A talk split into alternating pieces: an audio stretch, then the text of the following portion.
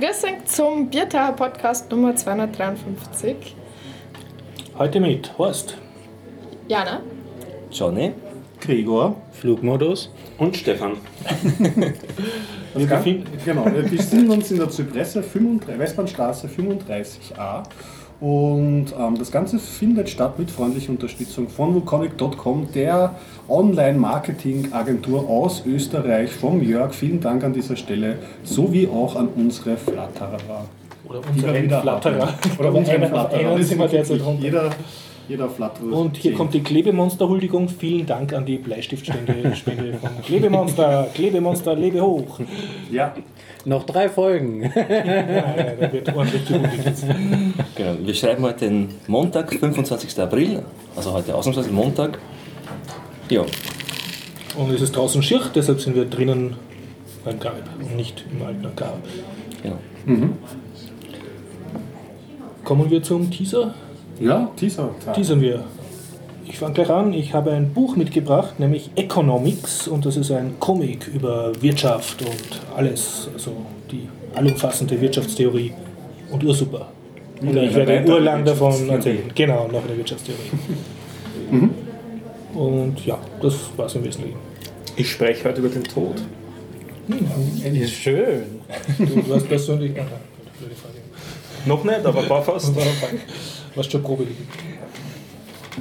Ja, ich rede vom Erdbeben. Mir fällt nichts anderes. Okay, ja. ja ähm, ich erzähle über ähm, Die dunkle Seite des Mondes, ein Roman von Martin Sutter, vielleicht, wenn ich dazu komme, und ein Film von David Lynch und Werner Herzog in Koproduktion, My Son, My Son, What Have You Done? Ja, das. Also ich könnte über ein Tech-Thema was erzählen, wenn ich noch darf. über, über diesen Flickercode, der beim Online-Banking verwendet wird, habe ich mich ein bisschen beschäftigt, aber ja, das klingt sonst werde ich nur mich einfach beteiligen, was ihr so erzählt und kommentieren. Und ich werde das Ganze mitkritzeln zum ersten Biertauer Podcast Sketchnote. Sehr cool. Okay, das heißt also, wenn du mitzeichnest, dann gebe ich dir direkt ein paar Stichwörter, über die wir dann zwar nicht reden, aber dann bist du schon mal beschäftigt. Ein Elefant, Wir eine zeichnen in. Echtzeit. Oh, das will ich sehen. Elefant. Aber du hast doch hoffentlich auch ähm, die äh, Fritz Lang-Filme gesehen, oder? Nein! Ach, was weiteres. Ja, nicht genug Podcast, fast nicht vergessen, aber. Dann rede ich halt alleine drüber. Nein, ich kann ja mitquatschen, weil einen habe ich ja sowieso gesehen, den du auch gesehen hast, nämlich ähm, den Dr. Mabuse. D äh, die, das Erbe des Dr. Mabuse, nicht den ersten Stummfilm. Ja, genau. Warum eigentlich nicht den, ja, genau, den ersten? Den habe ich noch nicht gesehen. Ich auch. Ich kann noch nachtragen, ich glaube, ich habe nicht erzählt vom sowjetischen Video-Arcade-Game-Museum letztes Mal, oder? Nur, dass du da warst. Ja, ich ja. könnte ein bisschen mehr darüber erzählen heute. Termine? Termine. Wir haben auf Ja, der Terminliste zwei Termine und zwar die Linux-Wochen Wien. 28.04. bis 1.05. Programm ist online und wird verlinkt.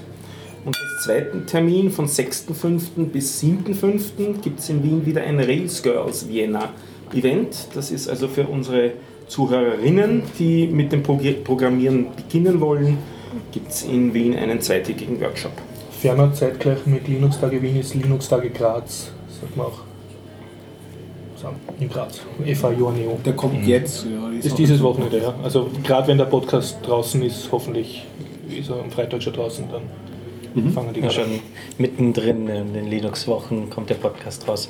Vielleicht diesmal beeilen. Gut, das waren die Termine. Dann fangen wir mit dem nerdigsten Thema an zuerst. Erdbeben. Na, das nerdigste Thema hattest du, die hast doch Flickr-Codes. Okay. Was ist ein Flickr? Eindeutig. Ja, na, ich, kann, ich kann nur erzählen, ich habe mich, ähm, ich habe beim Bank beantragt das Interesse, diesen einen Card-Tan-Reader, ich weiß nicht, ob man es kennt, Card-Tan.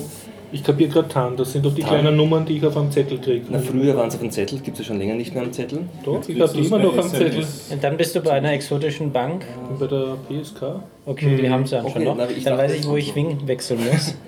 Es ist so, die Zettel, früher, die erste Version waren ja am Zettel, Ja, da konnte man noch beliebige Tanz verwenden. Also Genau, das sie kann ich, ja. eine ein und du kannst dir eine beliebige aussuchen können.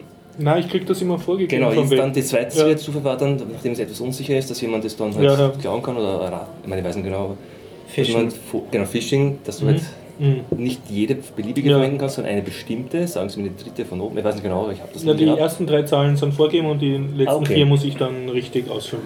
Und ich weiß jetzt gar nicht, was dann, ist das auch wegen Phishing oder warum wurde das dann abgeschafft eigentlich? Oder ist das Naja, Aufwand? es ist im Prinzip, ähm, also ja, die wollten einfach davon weg, von den ganzen Papierkram.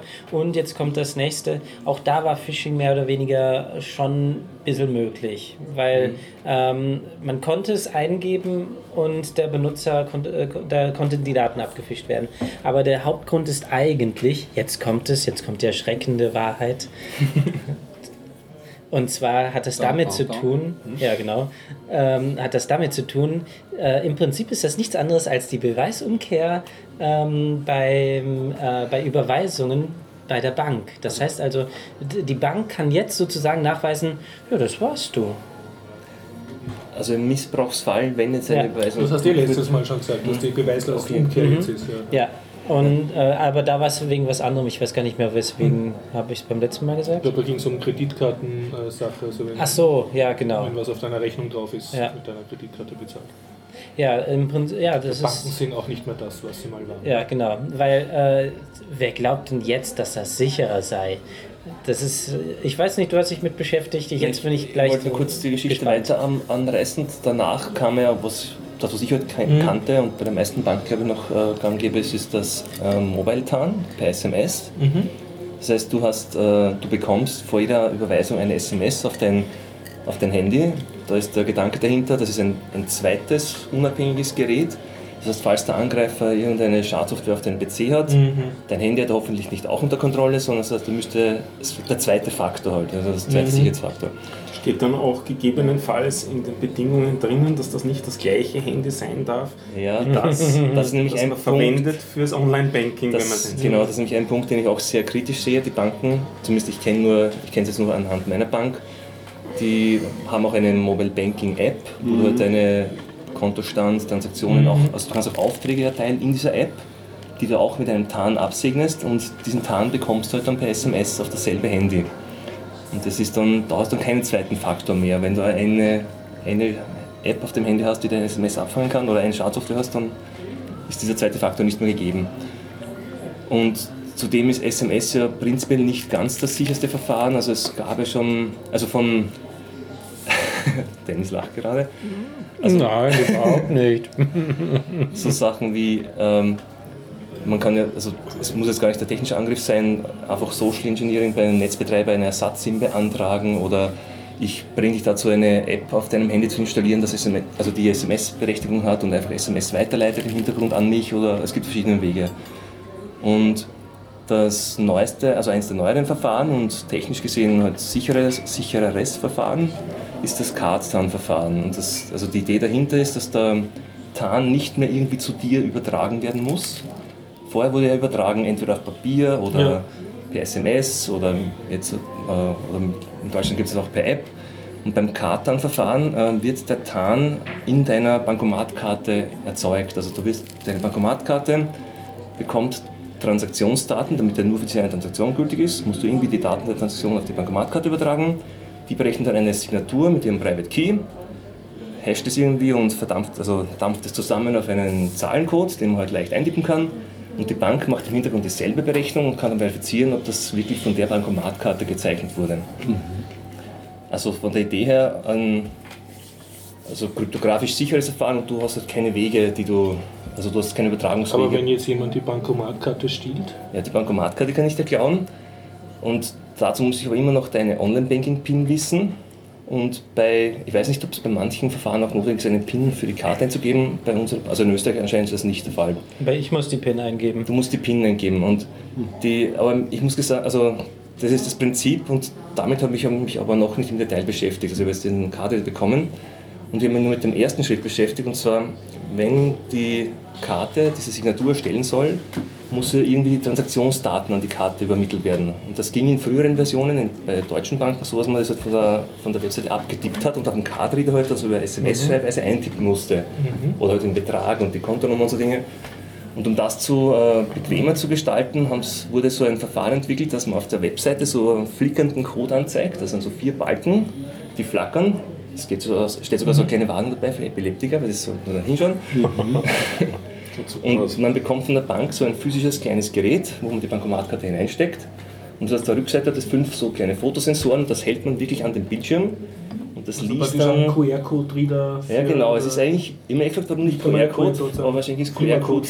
Genau, QR-Code ist wahrscheinlich teurer zu also nach dem Smartphone mit der App wird es so leicht umzusetzen, aber wenn man ein billiges Hardware-Device bauen möchte, so fünf Fotosensoren hat man leicht einmal in verbaut. Also vermute ich jetzt jetzt aber mal. wieder eine Schwachstelle an der Übertragung von dem Device zur Karte. Ja, es Also könnte jemand- Ein Kontakt, den ich mit dem Scanner und ein Display dazwischen Das- halten. Das, also das, äh, mir jetzt interessiert, wie dieser, also jetzt im ersten Schritt, wie dieses Flickr-Verfahren funktioniert. Aber zum Thema Sicherheit, du bekommst, also dieser Karte, der liest das von diesem von Bildschirm ab, du musst das nicht mehr eintippen, aber der hat ein eigenes Display, das heißt, du bekommst dann auf dem Display nochmals Überweisung an Kontonummer, Betrag und dann, wenn du das mit OK bestätigst, dann bekommst du deine TAN angezeigt und die kannst du dann auf der Webseite eintippen. Wie bestätigst du das mit OK? Der hat auch noch eine Der Tastatur. hat eine Tastatur und ein Display, also das, das Gerät auch mit, kannst du nachher Das, zeigen. äh, okay, ich fotografiere es dann. Ja, und, äh, und ich habe nur, äh, ich habe nämlich vorher, das Interessante ist, also erstens zur Sicherheit, es soll ja sicherer als Mobile TAN sein. Ich habe das bei der Bank bestellt, man kann das auch gleich online aktivieren. Also erstens, man muss das Gerät selber zahlen, ja, das ist nicht so kundenfreundlich. Das wird, glaube ich, ein bisschen Bei mir war es kostenlos. bei meiner Bank nicht, also ich habe das um 11 Euro. Ich glaube, es ist billiger, als wenn man es neu kauft. Also die schützen es irgendwie, aber es ist halt nicht ganz gratis. Und das Zweite ist, ich habe das aktiviert. Ich möchte jetzt äh, Card TAN ähm, und habe dann gesehen, es gibt immer noch den Fallback-Button, ja, Mobile TAN. Also immer wenn ich mein Ja. Karte dann nicht, weil der Nachteil ist ja, du brauchst ab jetzt immer ein Gerät, das du bei dir haben musst. Ohne dieses Gerät kann ich jetzt keine Transaktionen tätigen. Legst du mal am Tisch, wie, groß ist das denn? ja, warte mal, ich habe es eben Rucksack. Und das Zweite, also ich kann schon verstehen, dass es aus äh, Customer Care Sicht natürlich unangenehm ist, wenn Leute anrufen, sie können nicht überweisen und sich beschweren. Deswegen gibt es ja dann ein Fallback auf Mobile TAN. Das sieht ja, Sicher ist sicher. also So, das meine sieht ein bisschen besser aus. Wie ein Taschenrechner, das ist ein bisschen Security das ist so, ja, Vom Design her das zumindest. ist eine, eine alte Karte. Aber äh, genau, und das, ähm, wo ist stehen geblieben? Genau, also der, die erhöhte Sicherheit bringt ja gar nichts, wenn ich immer noch den unsicheren Weg auch gehen kann. Also als Angreifer wähle ich immer den schwächsten Angriffspunkt. Also da mir dann erkundigt beim Kunden ist, man kann das, äh, da muss man aber in die Filiale gehen, da kann ich wirklich Mobile TAN ganz deaktivieren lassen. Aber dann weisen sie sich auch darauf hin, dann bist du aber selber verantwortlich, dass du Ersatzbatterien im Haus hast oder dass du ein Ersatzgerät im Haus hast oder ähnliche Dinge. Und ähm, der, das Zweite ist, ich habe dann eben, als ich mir das kaufen musste, auf Amazon geschaut, dass da gibt es ja diverse Geräte und dann viele auch gefunden, die eleganter aussehen und vielleicht auch kleiner sind, aber dann wieder da in den Kommentaren gesehen, funktioniert nicht für Österreich, nur für Deutsche Bank. Ja. Und deswegen hat es mich interessiert, was für einen Standard die verwenden oder ob das ein Standard ist, weil in Deutschland heißt es nämlich äh, nicht Kartan, sondern Chiptan, also so wie es halt, äh, vermarktet wird, oder Smart-Tan bei manchen Banken. Und der, tatsächlich ist es so, dass dieses optische Verfahren, mit dem diese Daten übertragen werden, ident ist, aber nur wie man die Daten encodiert, damit man sie anzeigen kann am Display, weil es gibt ja verschiedene Fälle. Also, Also die Software. also die, ich kann ja zum Beispiel bei mir, ich habe es bei mir eingestellt, dass ich auch beim Login einen TAN brauche. Da habe ich ja nur ein Feld, da steht halt nur Login. Wenn ich zum Beispiel Überweisung habe, habe ich ein Ziel und einen Betrag. Wenn ich irgendwas anderes habe, habe ich vielleicht drei Felder und die sind unterschiedlich benannt. Also dieses, damit der Karte wieder weiß, welchen, welches Label er anzeigen soll, haben die ein Protokoll definiert, wo es bis zu sechs Datenfelder gibt und halt sechs Labels, die entsprechend angezeigt werden. Und damit er weiß, welche Labels da angezeigt werden sollen, ist dieser Startcode, den man auf der Webseite angezeigt bekommt, die ersten drei Ziffern sagen immer, welcher, welcher Geschäftsfall das ist. Und der ist halt echt nicht genormt. Aber man schon genormt, aber halt für Österreich, für Deutschland. Also diese Card-Reader-Hersteller haben es da vermutlich schwer, da irgendwie Geräte rauszubringen. Und für das Ding brauchst du eine Batterie auch noch. Da sind zwei Knopfzellen drinnen hinten. Ja. Also was ich jetzt gemacht habe, ist, ich äh, habe mir versucht, Dokumentation zu besorgen und habe diesen Flickr-Code auf einer Webseite, also einen Flickr-Code-Generator selber nachgebaut. Und da kann man jetzt beliebige Texte eingeben und auch selber so Flickr-Codes generieren lassen und sich das Ganze mit einem Kartenread auch lesen. Generiert er auch, Die- ähm, äh, kannst du auch dann Tans dadurch generieren lassen? Also wenn ich jetzt, äh, also ich kann jeder, das kann jeder Hörer auch ausprobieren, das ist karttan.zweng.at. Du kannst da beliebige Daten übertragen und dann wird auch eine TAN angezeigt, aber diese TAN, also erstens würde ich die TAN niemandem geben, also prinzipiell würde ich niemandem eine TAN geben, der mich danach fragt. Und ähm, zweitens, diese Bankomatkarte signiert die Daten, aber ich kann damit Ja, nichts anfangen. Ja. Also die Karte erstellt dann drauf eine Signatur mit den Daten, die ich reinschicke. Aber es hat halt keinen Sinn, solange die Bank, also solange die Bank nicht dieselbe Rechnung macht und das nicht passt. Also solange es nicht zu einer Transaktion gehört, ist es eine Tarn, die halt ja, sinnlos Also ist. und was ist jetzt dein Fazit von der ganzen Technik? Du sagst, das ist insofern Die- sinnlos, weil man sich eh auf Wunsch eine weniger sichere Methode aussuchen kann. Es ist sicher, also es ist dann sicher, wenn man sich äh, bei der Bank alle anderen Methoden deaktivieren lässt. Okay. Und sofern es keine anderen Schwächen gibt, das kann ich jetzt momentan noch nicht Ja. sagen, dann ist es schon deutlich sicherer. Und Deutlich sicherer als diese Tanz als alle anderen würde ich sagen. Ja. Okay. Und die, also dasselbe Verfahren wird ja auch bei, bei Transaktionen, bei Zahlungen verwendet. Und das ist ja schon lange, also, das, also der, die Intention für den Angreifer gibt es schon lange, seit es chipbasierte Karten gibt. Wenn ich das knacken könnte, dann könnte ich aus der mit einer Karte Geld abheben.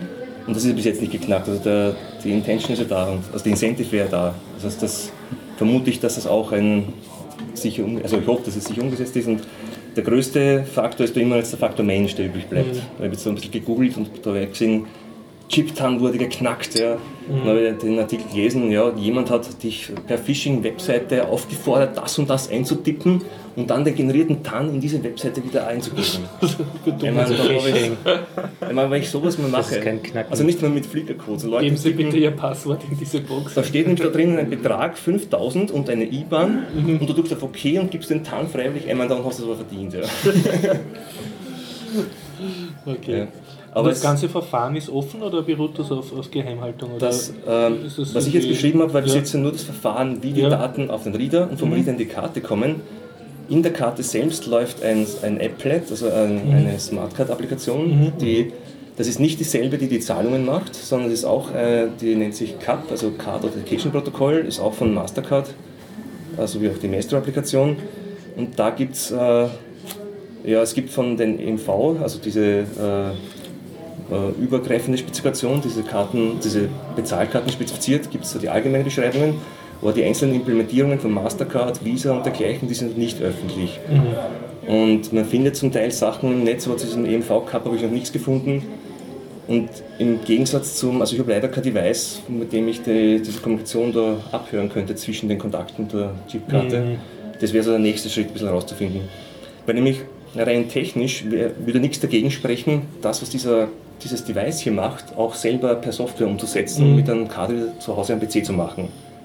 Aber dann verliere ich halt die Sicherheit, weil dieses Gerät ist vermutlich sicherer als ein PC, weil da will man nicht so schnell ein Virus drauf installieren oder ist auch keine Internetverbindung, das ist ein ein möglichst dummes Device. Ich würde dem widersprechen, ich sage da nur Wahlautomaten. Ja, ne, aber trotzdem, desto höhere Komplexität ist immer höhere Angriffsfläche. Also ich würde schon sagen, dass prinzipiell Ja. so ein Gerät, es hat kein, solange es keine Moment mal, hat, hast du nicht gesagt, du hast es auf Ebay gekauft? Na, das habe ich bei meiner Bank gekauft, deswegen ist es auch gebrandet. Aber, die, aber man kann es auch auf Ebay kaufen. Siehst du? Das wäre das nächste. Wenn da drinnen eine kleine. Hey, ihr habt so eine Idee. Aber euch ist schon bewusst, wenn jetzt so ein Fall in den nächsten Monaten auftaucht irgendwo, dann ist es sehr bald hier die Quelle. Wir gelten dann vielleicht als Informationsquelle, aber nicht als die Quelle, die es gemacht haben. Es ist ja ganz klar, wer von uns sechs hier der Experte zu dem Thema ist. Dass da wer in den Knast geht. Ich kaufe dann den Gregor einen Porsche. Wir, wir, zeigen, wir zeigen nicht mit Fingern auf Leute. Aber stimmt, also das heißt, das ist ein Punkt. Wichtig ist, dass man so Geräte verwendet, wahrscheinlich aus vertrauenswürdiger Quelle. Und das zweite ist eben, ich glaube halt nicht, dass sich so schnell durchsetzen wird, weil Ja, das das hat ein doch- physisches Gerät, das muss Also, bei mir wir haben sie haben. fotografiert für Leute, die schon uns Ja. nicht anschauen. Es ist ein bisschen kleiner als Johnnys Handfläche. Vielleicht doch nicht auf die, in die aus wie ein, wie ein kleiner Ich würde sagen Taschenrechner. 5 mal 5 cm mal äh, 5 mm. Was mich noch ein bisschen wundert, ist doch, wie, eben wie groß das ist. Ich frage mich, ob man das in die Karte auch reinkriegen würde, alles, was das jetzt kann. Du meinst die Karten, diese Geräts... Nein, es Oh. gibt schon Karten mit Display. Aber noch nicht mit optischen Reader hinten, glaube Ja, ich. da müsstest du aber eintippen halt auf der Karte. Genau. Das wird schon gehen, glaube ich. Aber ich, ich schätze auch, das ist ein Kostenfaktor. Sicher, ja. Also ich glaube nicht, dass das jetzt wirklich.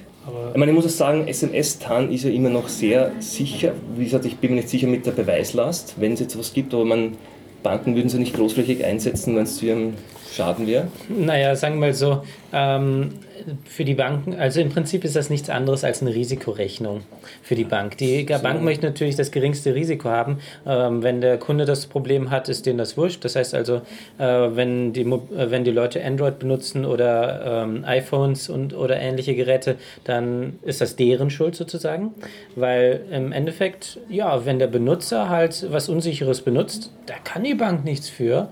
Und in diesem Fall wäre es auf jeden Fall von den Gerichten wahrscheinlich eher ähm, zu erwarten, dass sie auf der Seite der Bank sind. Man, ich denke mir, halt, solange es wirklich ein extra Gerät ist, ist die Wahrscheinlichkeit ja geringer, dass, äh, dass wirklich beide, also ist ja immer noch ein zweiter Faktor, ein, ein Handy. Ja. Vielleicht wäre ein, vielleicht wäre ja ein, ein, also ein billiges Feature-Phone ohne Smart-Funktionalität vielleicht bisschen sicherer. Ja, genau. Aber eben im Hinblick auf die Tatsache, dass man Banking am Handy macht, man ich weiß nicht, ob man es wirklich macht oder ob es nur die Banken uns einreden, dass wir es alle machen wollen oder sollen. Da ist nämlich dann, wenn man da geht die Richtung, wie man in Deutschland schon gesehen hat, da gibt es die ersten Banken, die jetzt eine zweite App als zweiten Faktor verkaufen. Ja. Das sind zwei getrennte Apps, das ist getrennt voneinander und sicher. Und mhm. da haben wir ja gesehen am letzten Chaos Communication Kongress, da war der eine Talk, ich weiß gar nicht von wem, aber der, der damals das, glaub, äh, genau, Sparkasse-Tan-App da gezeigt hat mit sehr einfachen Mitteln will man das. Also das, ja. das Smartphone ist ja eine Plattform, die ist sehr komplex, da kann man sehr leicht Schadsoftware einschleusen und es wird nie hundertprozentig sicher sein. Also es, und so habe ich immer noch zwei Geräte, ein Smartphone und ein PC und der Angreifer müsste beide haben. Oder ich bin so leichtgläubig und lasse mir von der Phishing-Seite einreden, dass ich mir jetzt auf meinem Handy jetzt diese App installieren muss und am PC diese Webseite aufmachen muss, dann ja, aber das ist dann wieder Benutzerfehler. Ja. Der Flickercode, ja. Aber auf der Seite, diese kartan.wng.at, ich habe die Seite so gebaut, da sieht man auch sehr schön, wie dieses äh, Protokoll die Daten halt wirklich überträgt. Das mhm. ist einfach die, das, der erste flickernde Balken gibt einfach einen Takt vor. Der Timecode. Genau, wenn man es langsamer dreht, sieht man es sehr schön. Und immer wenn erste, äh, der erste Code auf 1 geht, wird, wird wieder ein halbes Byte übertragen. Und die anderen Bytes sind einfach also 1, 2, 4, 8. Und da mhm. sieht man immer, so jetzt überträgt ein F, jetzt ein 0, jetzt ein zwei. Mhm. Das war so zum, zum Lernen für Und mich. Und wie weiß man, ob ein, ein Loop fertig ist von dem Flickercode? Also, also du auf der Bank, du auf, äh, du auf, also im Normalfall auf der Bankenwebseite, zumindest auf meiner Bankenwebseite, mhm. merkst du es gar nicht. Es flickert auf eine Endlosschleife. Mhm. Du hältst das hin und dann sagt das Gerät Suche Anfang. Mhm. Und äh, technisch ist es so, dass es immer, es gibt einen so einen Initialisierungscode, mhm. das sind 0FF. Ja, ja. Und das Protokoll ist so aufgebaut, dass 0FF innerhalb der eigentlichen Nachricht nirgends vorkommen darf. Mhm. Also es ist ein 0FF kann nicht vorkommen. Eigentlich ein bisschen wie Telegrafieren. Ne? Ja, also immer wenn 0FF kommt am Anfang und danach kommt die mhm. Nachricht. Was auch interessant ist, dieses eigentliche Protokoll hat keinerlei äh, Prüfsummen oder sonstiges, also mhm. du überträgst es einfach und erst dann, also auf einem höheren Level, also in dieser Codierung, wo ich vorher mhm. erzählt habe, da gibt es dann diverse Prüfsummen, wo dann geschaut wird, okay, das kann nicht stimmen, das ist falsch und so weiter. Dann, da steht halt Übertragung ungültig und er versucht es erneut einfach.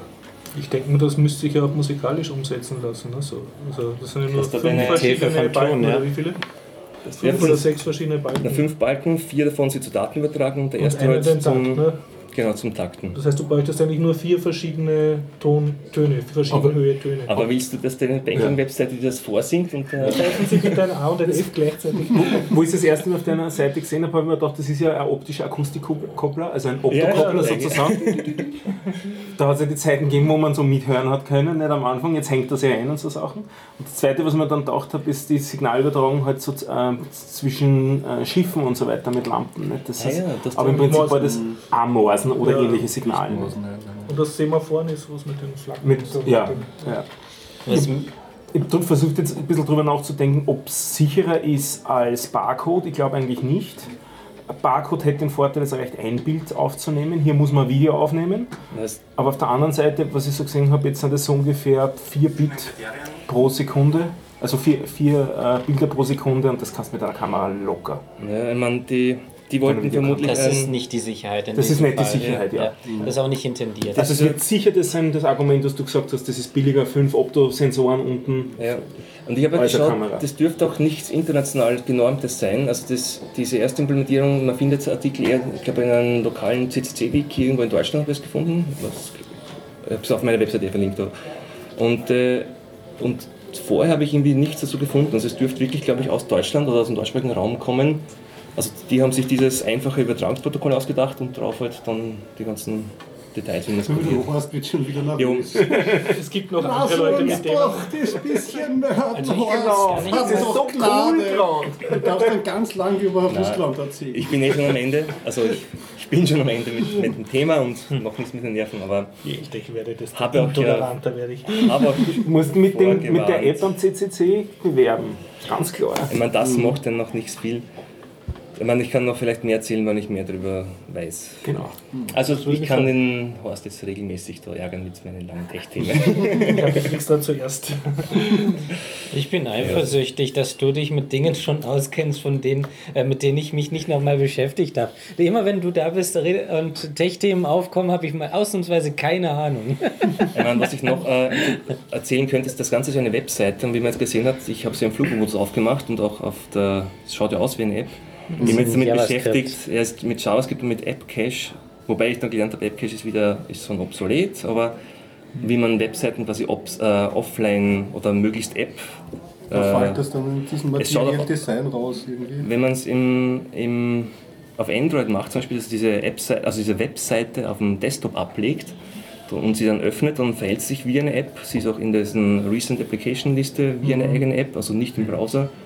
Das schaut wirklich ziemlich Ja, und es Also funktioniert auch bisschen Internet, rumzoomen also es- Ja, es ist halt, Ja, ist eine Website. Genau. also das, da Aber merkt man, so. das ist diese Bestrebung, ähm, Webseiten oder Web-Apps so zu gestalten, dass sie mit nativen Apps irgendwie mehr oder weniger gleichgestellt sind am System.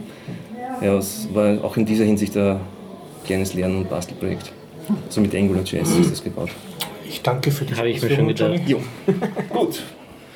Inklusive Material Design. genau, mit Angular Material. Gregor, du hast gesagt, du verlässt uns. Möchtest du vielleicht vorher was erzählen, bevor Na du ja, ich bist? verlässt euch dann, aber das hat noch Zeit. Das kann Hat noch noch Zeit. Außerdem vielleicht, ja genau. Das sind weiß, soll ich die- anfangen reden? Sind Dann- noch, ja, fang an zu reden, das ist gut. Aha, Hau rein, du wolltest erzählen über das Museum, oder? das kann ich und ich habe ein sehr dickes Buch zum Ja, also, was dir beliebt. Habt ihr was, was euch am Herzen liegt? Mach mal. Mach mal. Okay, dann fange ich an mit meinem sehr dicken Buch. Das Buch heißt Economics. Okay. Und das ist ein Comics. Ein Comic über Wirtschaft. über Wirtschaft, ja. Äh, schau einfach rein. Ja. Und ist extrem gut. Ich habe ihn circa verschlungen in zwei Nachmittagen, obwohl er relativ dick ist. Und äh, es steht hinten am Klappentext drauf, äh, Sie können fünf Wirtschaftsbücher lesen und erfahren weniger als in diesem Buch und so. Und ja, das Ganze, also mir, mir imponiert es extrem. Es ist ein, ähm, ich glaube, ein, Com ein Comiczeichner und ein ähm, Wirtschaftsstudent oder Professor, die sich zusammengetan haben um das zu machen. Und ähm, er erklärt halt seine persönliche, sehr persönliche Sicht auf Wirtschaftstheorie und Wirtschaftspolitik und auch Weltpolitik. Und seine These ist halt, also der Zeichner kommt auch selber vor als Ich-Erzähler, das ist ein schwarzes Mandal und äh, ist dann in seinen eigenen Bildern auch drinnen und wird von wütenden Mob herumgejagt und so ganz coole Sachen. Ja, ja.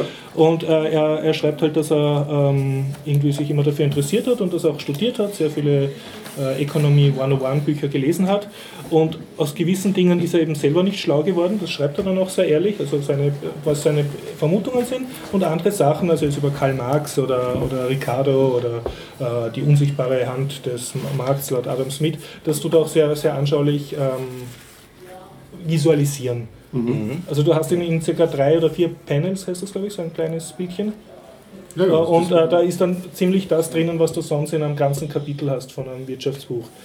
Und es regt dann auch an. sehe ich gerade. Ja, ja, es ist, es ist alles drin. Bei ein paar Diagrammen, so an, an Angebot, Nachfrage, Schnittpunkt und so, Mhm. äh, ist dann natürlich gut, wenn man sich auf Wikipedia weiterliest. Also das Mhm. wird dann nicht sehr in der Tiefe behandelt, sondern da geht er davon auch aus, dass der Leser das entweder schon selber gehört hat oder sich selber das äh, weiter anschauen kann. Und was mir sehr gefallen hat, seine These ist halt, dass alles miteinander zusammenhängt. Das heißt, du kannst nicht nur Wirtschafts äh, Politik betrachten und sagen, äh, Gesellschaftspolitik und, und äh, Ge- Geschichtspolitik äh, und Umweltpolitik existiert nicht. Also er versucht das alles äh, zu vernetzen und ist natürlich sehr USA-lastig, also es geht um die Geschichte der USA, vor allem dann seit äh, Wirtschaftskrise und, und Erster Weltkrieg in, in der Zeit äh, wird es dann äh, dichter, aber auch Europa, es kommt auch italienischer Faschismus vor, Japan, natürlich äh, Weltkriege und äh, Geburt vom Internet und so. Und äh, was mich sehr, wie soll ich sagen, äh, was mir für mich sehr die durchgängige These ist, dass er sagt, also dass die, die reich sind, immer sehr, sehr viele Argumente haben, warum das absolut gut ist, dass sie reich sind. Also man könnte sagen, geht eigentlich zurück bis in die Römische Republik auf Optimaten und Populaten. Ne? Und, und die, die das Geld haben, sind immer sehr gegen Veränderung, also sehr konservativ eigentlich. Mhm. Und, und die, die dann wirklich versuchen, eine Umverteilung zu machen oder halt eine fairere Wirtschaftsordnung zu machen, haben es halt immer sehr schwer. Und die Argumente ändern sich zwar, also er vergleicht das dann mit Argumente gegen die Abschaffung der Sklaverei und so, und er zitiert auch sehr viel Adam Smith und so. Und, und, aber es geht so irgendwie durch, dass die, die das Geld haben, eigentlich immer extrem dagegen sind, dass sich an den gesellschaftlichen Verhältnissen oder politischen Verhältnissen was ändert. Und bis in modernste Zeit. Ein paar erschreckende Beispiele, die ich, die ich so in der Deutlichkeit nicht gesehen habe. Also auch um Zusammenbruch vom Kommunismus und und, und dann zerlegt er halt mit Genuss die Argumente, die man dann damals gehört hat und die man jetzt gehört hat und er zieht halt Parallelen. Und das Ganze ist dann super visualisiert. Und eins ist zum Beispiel gegen selbstverwaltete Betriebe, also die denn, wo die Arbeitnehmer auch Anteile haben. Und da ist halt das Standardargument, ja, äh, das können wir ja nicht, weil die, die einfachen Fließbandarbeiter würden ja die, die Firma sofort in Grund und Boden äh, führen und, und sind halt so super Zeichnungen mit so Arbeitern mit Helmen, die sich so mit dem Hammer selber am Kopf hauen und, die Augen so seltsam haben. Und, und er schreibt dann halt, aber wenn man sich halt die diversen äh, Pleiten anschaut, könnte man drauf kommen, dass die Managementklasse auch nicht anders ist. Und es sind also Manager, die sich selber mit dem Hammer am Kopf hauen. Und was er sehr schön visualisiert, ist der Begriff der, äh, dass ich es jetzt richtig sage, der juristischen Person, also eine Firma, die, äh, die vor dem Gesetz als Person agieren darf. Das heißt, sie darf Besitz haben etc. und, und Verträge machen. Und das wird da so dargestellt eben als, als praktisch wandelnde Fabrik, also wie so ein Blockmalz- Blockmalzmandal oder wie so ein, ein Roboter. Es ist also eine Art Wolkenkratzer, wo oben so ein paar Schornsteine rausschauen, aber er hat ein Gesicht und Arme und, und der ist natürlich immer mit dem Militär und mit den rechten Politikern sozusagen auf, auf einer Partie und, und bei einer Wirtschaftskrise sterben die dann aber auch genauso, dann sind die halt mit so Xen in den Augen und ja. Und, und cool dieses Bailout-System und Kreditblase ist natürlich auch drinnen. Jetzt die, also das Buch hört circa auf 2011, glaube ich, also die jüngsten Wirtschaftskrise bei dieser Lehman-Pleite. Und da schreibt er auch schön, wie dieses Too Big to Fail funktioniert und dass halt, dass, ähm, wenn halt so eine Firma pleite geht, dass die Manager dann vom Wald- Wolkenkratzer runterhüpfen, also dieses typische von den 30er Jahren Wirtschaftskrise, dass die Aktienhändler Selbstmord machen, weil die Kurse sinken und dann unten ist aber dann so eine Regierung, das ist immer da so gestellt als dieser Onkel Sam und der fängt den mit so einem riesen Tennisschläger auf. Ne? Und das ist dann dieses Bailout. ja. Ja. Und ab und zu dann reißt das aber auch, dann saust er da durch. Das ist alles super. Ich finde, durch die Bilder kriegst du das sehr viel schneller mit, worum es eigentlich geht. Und das hat mir, mir extrem gefallen. Also sehr verdichtet, aber nicht fad zum Lesen.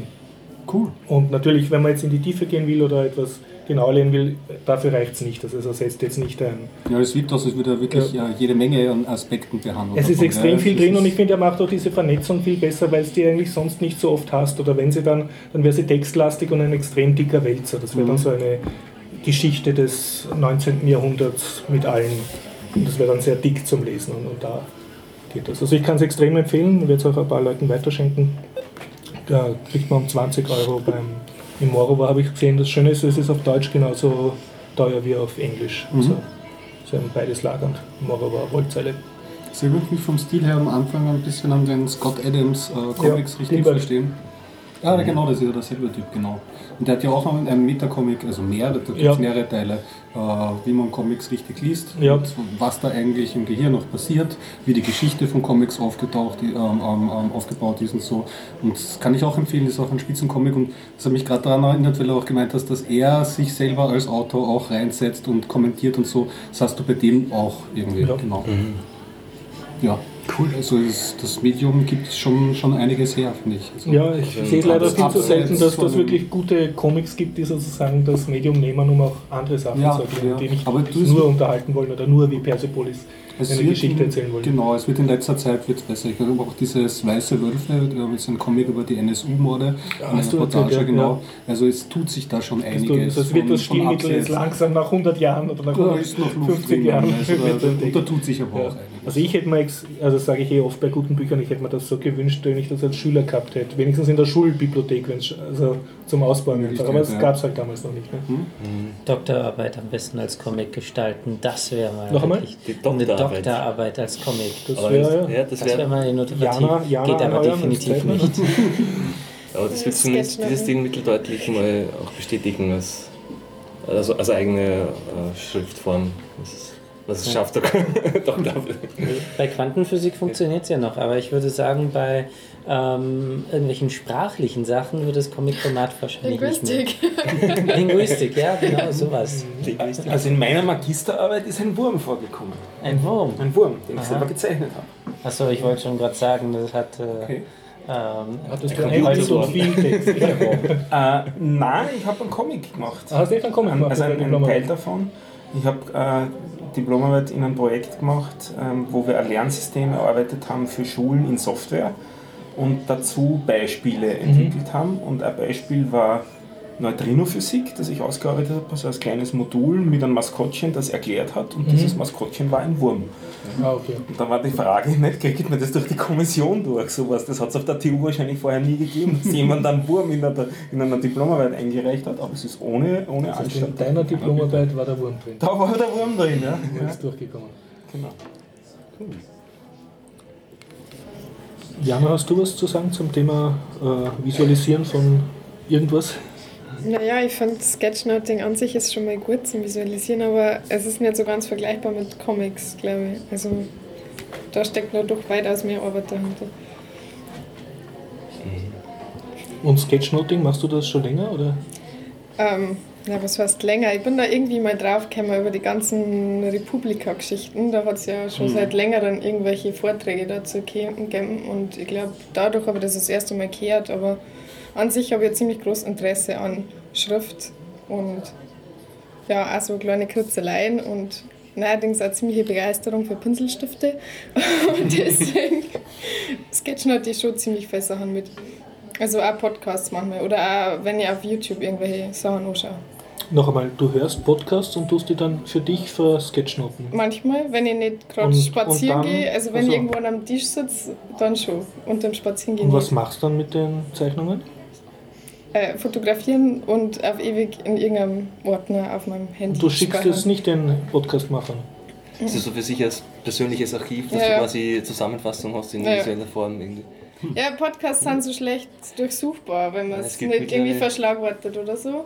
Und ich finde da ein Sketchnotes wirklich super gut. So, so kann man Sketchnotes auch nicht durchsuchen. Ja, aber man kann es anschauen. Also als, als zumindest- Mensch ja, kann man ja. schnell einen Überblick haben. hast- viel Okay. aufnehmen. Wenn ich jetzt zum Beispiel den, sozusagen. den, äh, ich jetzt überlege, zum Beispiel ich suche jetzt in einem Podcast, ich weiß, ich habe die eine Folge gehört, wo es um das Thema gegangen ist und da kann man jetzt dann eher mit Ctrl F durch die Show suchen oder Falls aber sie gemacht wurden. Da siehst du auf einen Blick zum Beispiel, ah, da war das Thema, weil da habe ich grafisch das Ding drauf. Ja. Das wäre eigentlich nicht Also ich glaube, da erinnert man sich auch viel besser Ja. dran. Also ich erinnere mich schon besser So dran, die, wenn äh, ich... man assoziiert glaube ich mehr mit. Es wird ja sehr viel als Lerninstrument eingesetzt, explizit, um Sachen besser zu, um genauer zuzuhören, um das Wesentliche Du herauszufiltern. meinst Sketchnoten? was- Sketchnoten, ja. Ich habe das ein halbes Jahr gemacht in Form eines Kurses, dem ich beigewohnt habe, Mhm. den ich auch auf der, an der Stelle wieder äh, empfehlen will. Das heißt Verbal to Visual. Von Das ist der Online-Kurs. Das ist Ja, die Online-Geschichte, wo ich ein halbes Jahr mit dabei war. Äh, vom Doug Neal, den ich auch wieder nur empfehlen kann, ist Englisch. Das ist ein Mann aus dem Nordwesten der USA. Der ist, ich glaube, zurzeit lebt er in Portland. Äh, einmal in der Woche gibt es ein Online-Webinar, wo man sich austauscht und wo immer ein Kapitel behandelt wird. Äh, ein spezieller Aspekt des, Podca des, des äh, Sketchnotens, weil es da halt eben wirklich auch sehr viele Aspekte gibt. Was ich zum Beispiel, ich sehe gerade, du verwendest nur schwarz, nicht Farbe wäre ein Aspekt. Schriftart ist ein Aspekt. Also es gibt Unmengen so Aspekte. Ah, Herausforderung. Ich habe drei Farben. super. Also da Schwarz, gibt's helleres Unmengen- Schwarz und noch ein helleres Ich habe schon was. Gelbes gesehen. Ja. Die Gelb und, Füße. und Die grau Füße von und Pinguinen sind gelb. Ja. schwarz. Aber find Aber zwei Farben darf es auch nicht werden, sonst schaut es Genau. so... Und kann man Sketchnoting jetzt sozusagen lernen oder sollte man da schon Absolut. begabt sein? ich habe da total wenig bis jetzt drüber gehört, muss ich ehrlich sagen. Also, Witzigerweise habe ich auch auf der Republika zum ersten Mal Berührung gehabt. Weil da eben die, ähm, die Vorträge oder so ähm, Zeichner oder Zeichnerin halt und wurden dann auch währenddessen, also du hattest den Vortrag angeschaut Ja. Daneben hast du schon Du hast gesehen. die Zeichner Und wurde das dann am Schluss gesehen auch so und wurde aufgehängt? aufgehängt. Und ich habe auch teilweise noch die Sachen abfotografiert und das war mir Ja. auch total eingängig, weil Das- das dann einfach gleich auch so verknüpft ist, äh, gleich mit dem Vortrag. Das ist Ich habe einmal Schon eh auch einen. Republika-Talk hier im Podcast empfohlen dazu, den werden wir wieder rausgraben Mhm. aus dem Archiv. Ähm, wo in einer Stunde grob so die, die, die wirklich die absoluten Basics gezeigt werden, die ganz einfachen grafischen Stilmittel, bei denen man eben kein zeichnerisches Talent im Vorhinein haben muss. Also so Strichmantel kann man bald einmal zeigen. So einen Vortrag gibt es aber, glaube ich, auf der diesjährigen Republika auch wieder. Ah, wieder, ja. Da gibt es sogar Kann sein. zwei. Also es gibt auch noch irgendwie so einen Rückblick in Sketchnotes auf Hm. 10 Jahre Republika. Das Mal vormerken. Ja, aber ich, aber ich, ich, ich rede mir irgendwie eine, ich kann nicht zeichnen. Und ich muss gestehen, ich habe seit der Schule eigentlich kaum mehr Stifte in der Hand. Ja, aber ich darf das wirklich nicht als, als Zeichnen beschreiben. Das Nein. ist mehr rumkritzeln. Da hast mich du eh schon mal gerügt, dass ich das eine Kritzelei nennen soll. Ich finde es, also, es schaut sehr Schaut schon gut aus. Ja. Da möchte ich mich noch ein bisschen verteidigen. also, das, das, Kritz- äh, das Herumkritzeln ist für mich was anderes. Das ist, wenn man wirklich nur was dazu kritzelt, das kann man durchaus auch als, als äh, Lernmittel einsetzen, dass man nicht das zeichnet, um was es im Vortrag geht oder in, der, in dem geht, wo man zuhört, sondern dass man sich nur, dass man die Hand mit was anderem beschäftigt und Teile des Gehirns auch ausschaltet.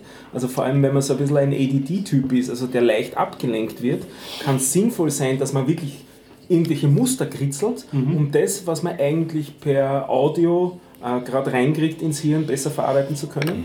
Also so in die Richtung zu gehen. Ähm, kennen vielleicht viele auch aus der Schule, die das so gemacht haben, vielleicht auch um sich selber zu beschäftigen. Viele bin halt Also das ist so, ich glaube, das haben die Amerikaner das Doodling dazu, ne? also herumkritzeln und so. Und, und das, was du machst, finde ich ist absolut Sketchnoting. Ne? Also das ist so richtig die, die Inhalte zusammenfassen, das Wesentliche rausholen, auch am Papier Gliederung finden. Also das ist auch ähm, nicht ir irgendwo irgendwas hinmalen, sondern also das, das Blatt Papier hat dann auch eine, eine Gliederung in sich und so. Also da sind eben sehr viele Stilmittel dabei und ich finde es eine coole Sache. Wird halt bei uns überhaupt nicht unterrichtet. Oder so. Interessant, dass du es ansprichst. Mir fehlt die ganze Zeit ein Stift und ein Papier. Naja. Jetzt glaub, habt du hast dich jetzt selbst angemalt. Du hast ja mir selbst dran gemalt. Am Kinn. Na, jetzt ist weg, das war was anderes wohl. Aber wie gesagt, ihr habt jetzt die Bleistifte vom Klebelmonster? Genau. Ja, so ein hätte ich auch Ja, ich leider nichts jetzt, wir werden jetzt, ich werde jedes Mal Bleistift und Papier mitbringen und du. du Ich hab- Ich, ich schraffiere jetzt dann mit Aha, dem okay, Podcasting mit der Bleistift. Ich habe diesmal leider nichts. Ich habe meine Tasche vorhin alles direkt zu Hause hingeklatscht und bin hierhin aufgebrochen. Ich ärgere mich schon, dass ich meinen Rucksack nicht mit habe. Die Stifte vom Kennt, Klebermonster. kennt ihr diese Serie von Rot und Schwarz gezeichneten, um gewisse Wirtschafts- und Lernkonzepte zu vermitteln? Diese Sketchnoting-Serie? Da fällt mir da jetzt der Name mehr ein, grabe ich auch wieder aus, kommt das nächste Mal dann. Tust du es in die Shownotes? Kommt Okay. in die Shownotes und kommt sicher auch live, weil ich, ich, ich das Thema auch extrem cool finde. Das war im Prinzip sowas wie Te- TED Talks, aber eben nicht, dass man den Sprecher gesehen hat, sondern dass die von professionellen Sketchnotern gezeichnet Meinst du worden die sind. Royal Science Academy, RSA? Genau, RSA. Ja, ja, kann ich an der Stelle sehr empfehlen. Da sind auch berühmte TED-Talks drin, zum Beispiel Ja. vom Sir Ken Robinson über. Kreativität in der Schule. Und dann den Talk eben, wie du sagst, nicht den Sprecher, sondern Genau. zu seinem Talk siehst du live, wie die Sketchnotes gemacht werden. Also wie einer auf so einem Whiteboard oder Papier zeichnet. Und das schaut so Und cool das sind aus. einfach Vollprofis, Das die ist- das machen. Also es, das, mittlerweile gibt es einige, die das wirklich professionell machen, Ja. Fulltime und halt dann auch gut werden im Laufe der Zeit. Hat jemand. Du hast gesagt, das wird nicht unterrichtet, auch in bildnerischer Erziehung oder so, weißt du nichts. Das noch wäre voll nützlich eigentlich, dass wenn du, wenn du eh schon Schüler bist, dass du das auch lernst. ne? Das gibt es ja noch gar nicht so lang, dass das anerkannt ist, dass das was ist. Also Achso, ich glaube, ich habe in der Schule nichts davon gehört und ich bin erst seit zwei Jahren aus der Schule, insofern. Das wird das kommen. Allerdings habe ich den Eindruck, dass an ziemlich viele Lifestyle-Blogs so Schrift und Hoher Besuch! Sketchnotes neuerdings Konjunktur haben. Servus! es ist der leibhaftige Sven bei uns gerade angekommen. Hallo. Und damit sind wir Ösis jetzt absolut in der Minderheit, oder? Jetzt sind wir. Oder haben wir Ah, jetzt sind die unentschieden. Deutschen. Servus. Servus, Christian. Ja, ich habe gerade eben erfahren, dass die Biertaucher sich heute schon treffen. Ja, willkommen im Club. Ihr wusst es auch nicht. Haben wir, einen, haben wir einen Bleistift für den. Sven? Die Frage dass wir nicht den Bleistift geben. Ich habe noch einen zweiten. Achso, okay. Na, äh, wahrscheinlich ein Biertaucher. Ach so, so. Ah, Mist. Na, so Aber nächste Woche. Nein, ich habe um eine Verschiebung gebeten, da ich morgen einen Talk halte in einer, äh, in einer Meetup-Gruppe namens Vienna HTML, über Static Site Generators und wie man Podcasts damit einfach publizieren kann. Und deswegen hat sich das auf Montag verschoben. Alles klar. Wie hast du es erfahren? Ich bin, ich bin zu Gregor gegangen Ah, ja. und äh, dann war er nicht da. Ja. Dann hat er gesagt, äh, der ist jetzt bei den. Und ich dachte, Moment, habe ich jetzt den ganzen Tag verpasst. Ja, irgendwie äh, war ich zu lange im Bus, bin ich eingeschlafen, äh, ist die, der U3-Tunnel etwa... Sven, bist du im. Flugmodus? Ja. Okay. Ja, ich, bin, ich bin im Flugmodus und mit dem Bus gekommen. Wenn wir dich schon da haben, möchtest du erzählen, was dich hergeschneit hat? Mich Oder- schneit, äh, seid, achso, ihr seid auf Aufnahme? Ich Ja, dachte, ihr seid sofort. fertig. Achso. Ah, äh, Und die ja, die, die. Linux-Wochen an sich, äh, sonst natürlich, also am Donnerstag werde ich hingehen, aber ich habe das ja, ich habe mich diesmal dort nicht angemeldet, weil gleichzeitig eben auch die Grazer Linux-Tage sind. Und da hatte ich mich gemeldet und die haben mich genommen und ja, jetzt also mache ich den üblichen Weg über Wien und dann am Freitag Also du bist runter nach eigentlich auf. Durchreise nach Graz jetzt. Ich bin sozusagen auf Durchreise, aber ich, am Donnerstag nehme ich die Linux-Wochen mit, habe Okay. schon meinen Plan für alle Vorträge, die ich sehen will. Und äh, ja, Freitag geht es dann rüber und dann wieder nächste Woche zurück. Und ich dachte dann so, naja, auf, selbst wenn ich das jetzt morgen nicht geschafft hätte, was ich ja nun definitiv nicht geschafft hätte, äh, dann nächsten Dienstag da zu sein und vielleicht zu berichten von den Linux-Tagen. Das heißt, du bist vielleicht nächste Woche noch da. Ja, ich denke schon, gerade noch so. Und dann, Das, ja, hältst, das heißt, du hältst zumindest einen Talk in Graz. Ja, zwei Talks, ein Workshop. Yay. Teaser. Genau, ja, genau. Teaser. Falls wir die Shownotes vor Freitag noch raus. Oh ja, genau. Ja, ja also ein. Vor Donnerstag. Ja, stimmt. Ja, äh, uh, Stress, ja. Okay. ja ein, einen kleinen Workshop über Wim. Äh, so das Wichtigste nochmal im Schnelldurchlauf, zwei Stunden lang. Wien, der Texteditor. Wim, der? Texteditor, Okay. genau, VI Improved. Und dann am, Freit am Samstag dann Vorträge, einen über digitale Gläser. Also ich sehe Programme als Gläser, mit denen man Daten sich anschaut. Und was sehen wir eigentlich dabei? Sehen wir ja nicht alles? Sehen wir alle Aspekte von den Daten, die wir da sehen oder nur einen bestimmten? Glas und können wir digitales Glas. Software als digitale Gläser, mit denen wir auf Dinge schauen. Als Lupe, als Durchglas, als trübes Glas, als vielleicht auch ein gefaktes Glas, das uns Dinge sehen lässt, die gar nicht da sind. Ja, und der andere Talk habe ich mir einfach mal gemacht, äh, ich bereite ja immer Zeugs vor, drumherum. Und dann habe ich mir eine Liste gemacht, was ich alles mache. Und dann dachte ich, hey, das ist ja eigentlich auch so ein Talk. Und das ist dann der Meta-Talk. Also was mache ich für Talks? über das Talken. Ja, Talk über das Talk. Also Vorbereitung, Nachbereitung. Kristallweizen. Kristallweizen. ja, im Hintergrund läuft der, der Bier-Talk, aber ich bin kein Bierspezialist. Also eigentlich sollte doch jemand auch über Bier sprechen hier, oder? In dieser Runde, ja. Ein ist bisschen, eine, ist eine, ja, ein bisschen kann man immer reden über Na, Bier, wir, erwarten den, wir erwarten ja immer noch den Sprachkürstel Tweezer, der Ah, ja, genau, kommt richtig. und der bringt, glaube ich, uns ein Bier mit. genau, richtig. Der braut ja selber Bier, Ja. der kann das viel Ah, kompetenter interessant. Das ist vielleicht sogar nächsten Dienstag, wer weiß.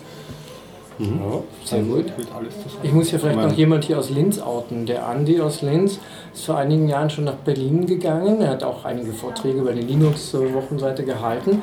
Äh, macht viel Go und er macht sein eigenes Bier in Berlin. Genau, also noch einer. Der wäre prädestiniert dafür, das auch mal zu erzählen, was er nun da zusammenmischt und Ja, warum. schick ihn her. Ja, ich schicke ihn. Wir treffen uns dienstags. Also. Meistens. Meistens. genau. Was hattet ihr schon für Themen? Was habe ich verpasst? Flickercodes von äh, Übertragungsprotokollen. Okay. Aber wir haben auch noch 20, so ist es nicht. Ja. Wir sind noch am gleich Anfang. nächstes an, oder? Machen wir nächstes. Machen wir ein nächstes. Äh, wir haben über Signal geredet, geredet den Messenger. Ja. Mich hat interessiert, nachdem du, Gregor, behauptet hast, es gibt eine Applikation dazu, ob es die wirklich gibt. Ja, richtig. gibt sie wirklich. Sie ist eine Chrome-Applikation, ich habe sie mir installiert ähm, und funktioniert auch ganz manierlich. Also sie ist nicht so wirklich schön gepflegt, aber sie funktioniert. Ich habe es mir dann auch Da, ausprobiert. damit Ja. ich fand es nicht so kann, schlecht. also mit Signal ohne Handy von Genau, meinem genau. Äh, Browser aus Genau. SMS. Du musst also dazu vorher einmal auf einem Handy äh, einen Signal-Account angelegt haben. Ja, da hab äh, äh, koppelst du ja auch eine Telefonnummer da Ja. dran. Also Signal hängt Mhm, immer an der mhm. Telefonnummer. Und dann musst du am Handy deine andere, also deinen Die Desktop Web- äh, ähm, So Pairen. Genau. pairen. Genau. Okay. Ich, wenn ich mich richtig erinnere, ist das ein Ein QR. QR-Code, Genau. den man mit dem Handy abfotografieren muss und dann gilt es als gepaart und dann funktioniert das auch wirklich, wie du gesagt hast. Dann muss das Handy auch nicht mehr aufgedreht sein, also es geht nicht übers Handy Und, und drüber. steckst du das in die Shownotes, den Link, wie Ja. man das äh, macht? Aber was ich mir gedacht cool, habe, wenn man dann. SMS schreiben ohne Handy. Tu, tu einfach. Achso, ja, äh, genau. Vor einer Weile hatte ich mich registriert als Beta-Tester für die Sache und mittlerweile ist sie also nicht mehr im Beta-Links, also erhältlich. Ähm, und ich weise immer alle Leute darauf hin, dass es ja auch andere Web-Interfaces gibt für die anderen Dinge. Also WhatsApp hat ein Web-Interface, Web Ah, WhatsApp gar nicht gewusst. Signal und Telegram. So, und das sind jetzt so die drei. Und das finde ich halt gut in dem Sinne, weil ich dann am normalen Desktop und äh, normale Tastatur tippen kann. Und es geht natürlich viel schneller und alles und bequemer.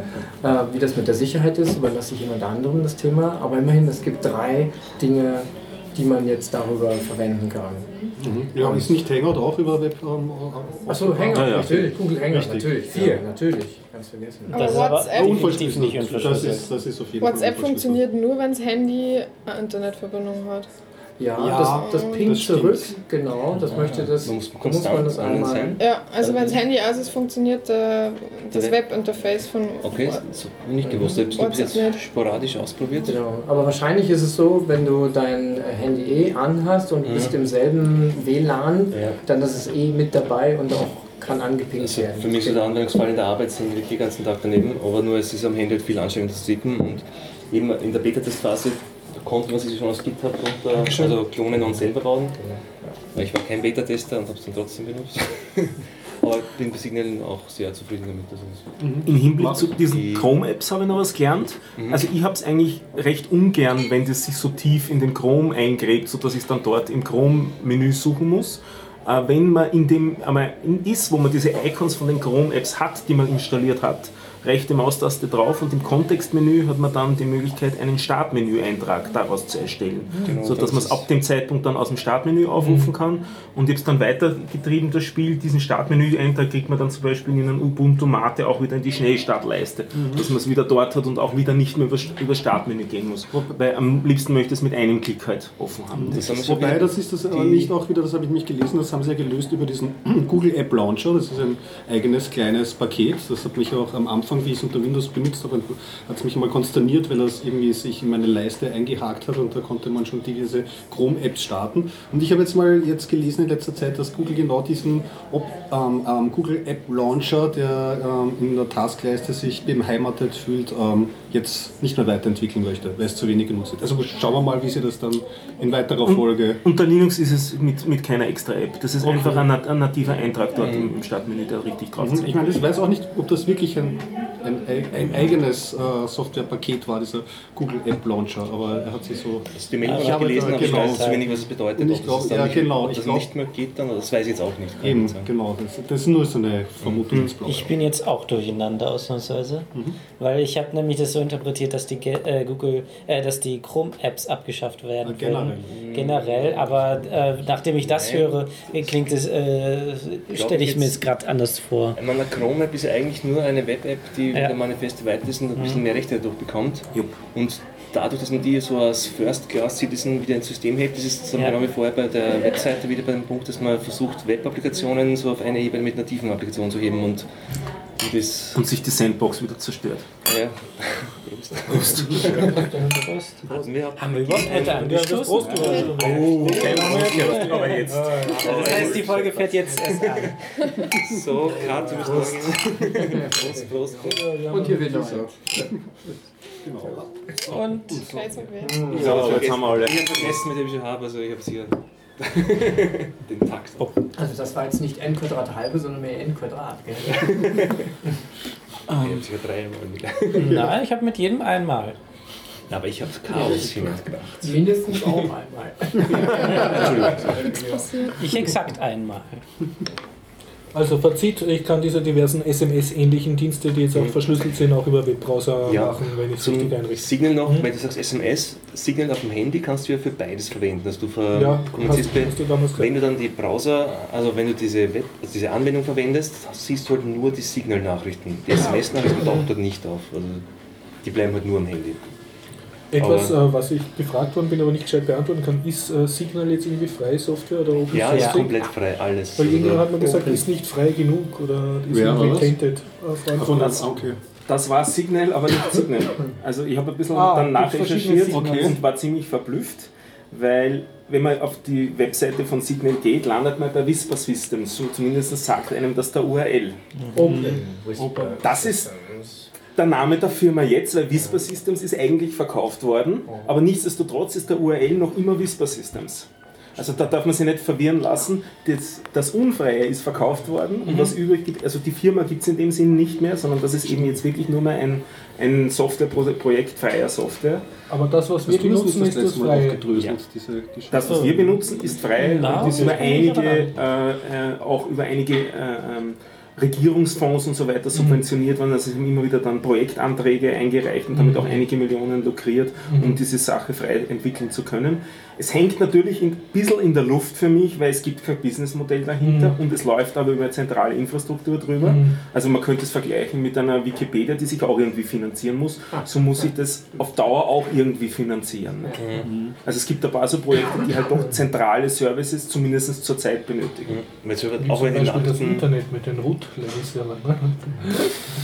Ja, also DNS, ja. Ja, dann wird es sich ja auch ein Peer-to-Peer-Netzwerk anbieten, aber nicht äh, im Sinne von, was gab es da alles, äh, weiß nicht mehr, ähm, sondern im Sinne von eDonkey. Das war ja, es gab ein paar, Zentra äh, paar Server Ja. und die meisten Clients ähm, haben sich nur mit diesen Servern verbunden und nie mit, dass alle sich mit Ja. jedem verbunden haben. Das heißt also ein Peer-to-Peer-Netzwerk zwischen einzelnen Servern und die Clients haben sich mit den Servern verbunden. Das wird sich hier eventuell ähm, IRC. anbieten. IRC. Und ich wollte Ja, mal aber das ausprobieren, ist nicht ganz ja, ja, so. ja, nicht so selbst organisieren. ich wollte doch ausprobieren, es mit dem Wie verschlüsselten Silk. Telefonieren ausschaut, weil das kann man ja angeblich auch und das funktioniert auch wirklich. Das wir noch nie getestet. Also man braucht Ja. natürlich dann Internetverbindung, also Datenverbindung, das geht nicht über den Telefon Telefonkanal, den kann man dadurch nicht verschlüsseln, sondern es ist dann halt ein, ein VoIP-Call sozusagen, also Voice over IP. Weil, was mich äh, vor allem interessiert hat, ist, ist, wie hoch die Latenz ist, weil das ist dann immer wieder problematisch, weil ja doch verschlüsselt werden muss und entschlüsselt werden und am Rückweg wieder verschlüsseln, ent- entschlüsseln. Und wir haben es ausprobiert, einfach indem wir in zwei Zimmern nebeneinander waren, um zu schauen, ob man, da hört man die eigene Stimme dann auch übers, übers Telefon. Ja. Und es ist keine drastische Latenz, also es ist kein Problem. Und okay. Sprachqualität ist die, die man gewohnt ist vom, vom Mobiltelefon. Also es ist auch von der, von der Sprachqualität kein Verlust. Interessant, da habe ich die, die, genau die äh, gegenteilige Erfahrung gemacht. Du hast erzählt, weil ich kann mich erinnern, dass du Ja. das mal gehört von dir, dass das angeblich so schlecht sein Äh, bei mir ist es, Deine- also wirklich, ich kann die andere Person ähm, kaum verstehen. Aber ich habe es bisher nur mit meiner Freundin gehabt und äh, ihr Mobiltelefon ist sowieso ein Graus. Aber, dass vielleicht ja. dynamisch quasi angepasst wird, die, Band, die Bitrate, je nachdem, Ich was du weiß es an nicht. Bandbreite hast. Also sie, Rechenleistung. Wir haben denselben Internetprovider und haben eigentlich eine ganz gute. Ah, vielleicht. Naja, nee, das kann auch kein Grund sein. Das, Aber wer, die wer ist auch wert, dass wir auch mal benutzt. mal Sprache kommunizieren. Ja, sollten wir Mal Test probieren. machen, wird auch internen Sprachtest. Jeder geht in eine eigene Kneipe, bestellt sich ein Bier und dann ich auch nicht mehr sehe. Dezentrales Tiertauchen. Komisch. Bier to Bier. geht das eigentlich mit mehr Personen? Ich habe kein Bier. Bier to Bier. Bier to Iran war das jetzt. Virtual. Das ist ein Protokollwechsel. Das ist eigentlich auch kein Äh, ich bin ja Bier. Ähm, begeisterter Mate-User und äh, du hast letztens... Ja, ja. Trinken. Du hast Mate Trinker oder Mate auch, auch Desktop und Ubuntu Mate. Desktop, Tee und äh, also die, die, die diversen Mate-Hacker-Getränke auch. Also mir ist jetzt eigentlich egal, solange nur Mate draufsteht. Ich meine jetzt aber den Desktop und du hast letztens gesagt, Johnny, man lernt nie aus. Ich habe auch, nie aus, ich habe auch wieder mal nicht ausgelernt. Ich habe nämlich unabsichtlich die F12-Taste berührt. Das bewirkt, dass dann ein Terminalfenster aufgeht. Was sehr praktisch ist, wenn man dann sehr schnell tippen kann. Also, Einfach Steuerung Alt. ja, aber es sind schon drei Tasten gegenüber. Ja. Ne? Dann wieder zwei gespart, jawohl. Kommod. Das sind so, so, Ist die aber kleinen- nicht dieses randlose Terminal, was ich Doch, ist auch ein Rand. Ist auch ein randloses. Ist ein Das randlos. kommt von oben runter Ja, und das halt, Quake. Ah, das kriegst du mit Terminal. F12. Das kriegst du mit F12 und und Automate. Ja. Ja, Und wenn wir schon bei mit F12 Ubuntu direkt. sind, oder? Neuer Release. äh, 16 gestern oder heute äh, vier, rausgekommen. ne? Genau, Hat jemand 16.04 LTS. Ich weiß Ich habe mein Lubuntu habe ich schon geupdatet. Und? Wie jedes gute Update ist es sauber durchgerannt und ich habe keine Veränderung festgestellt. Das Herrlich. höchste Das, Kompliment. ja, das ist Just Works. Also Bei mir ist immer problematisch. Ich habe zwei Rechner umgestellt, zwei Rechner, auf denen ich entwickle und habe Okay. wieder die üblichen Probleme. Also ich bin ein, ein Ruby-Mensch und äh, kompiliere mir immer mein Ruby dann selber. Das funktioniert nachher dann nicht so ganz sauber, weil es gegen Bibliotheken kompiliert ist, die, heißt, die es dann halt nicht mehr im System gibt. Also das heißt neu kompilieren und dann läuft die Sache wieder. Aber an und für sich sonst ist das Update durchgelaufen, ohne Probleme, auf zwei Rechnern. Jo. Also ich habe jedes Mal Probleme bei Ubuntu-Updates und ich benutze schon gar nicht mehr dieses grafische Dings und auch nicht das Konsolendings, sondern ganz, ganz alt hergebracht wie bei Debian, was überhaupt nicht empfohlen wird.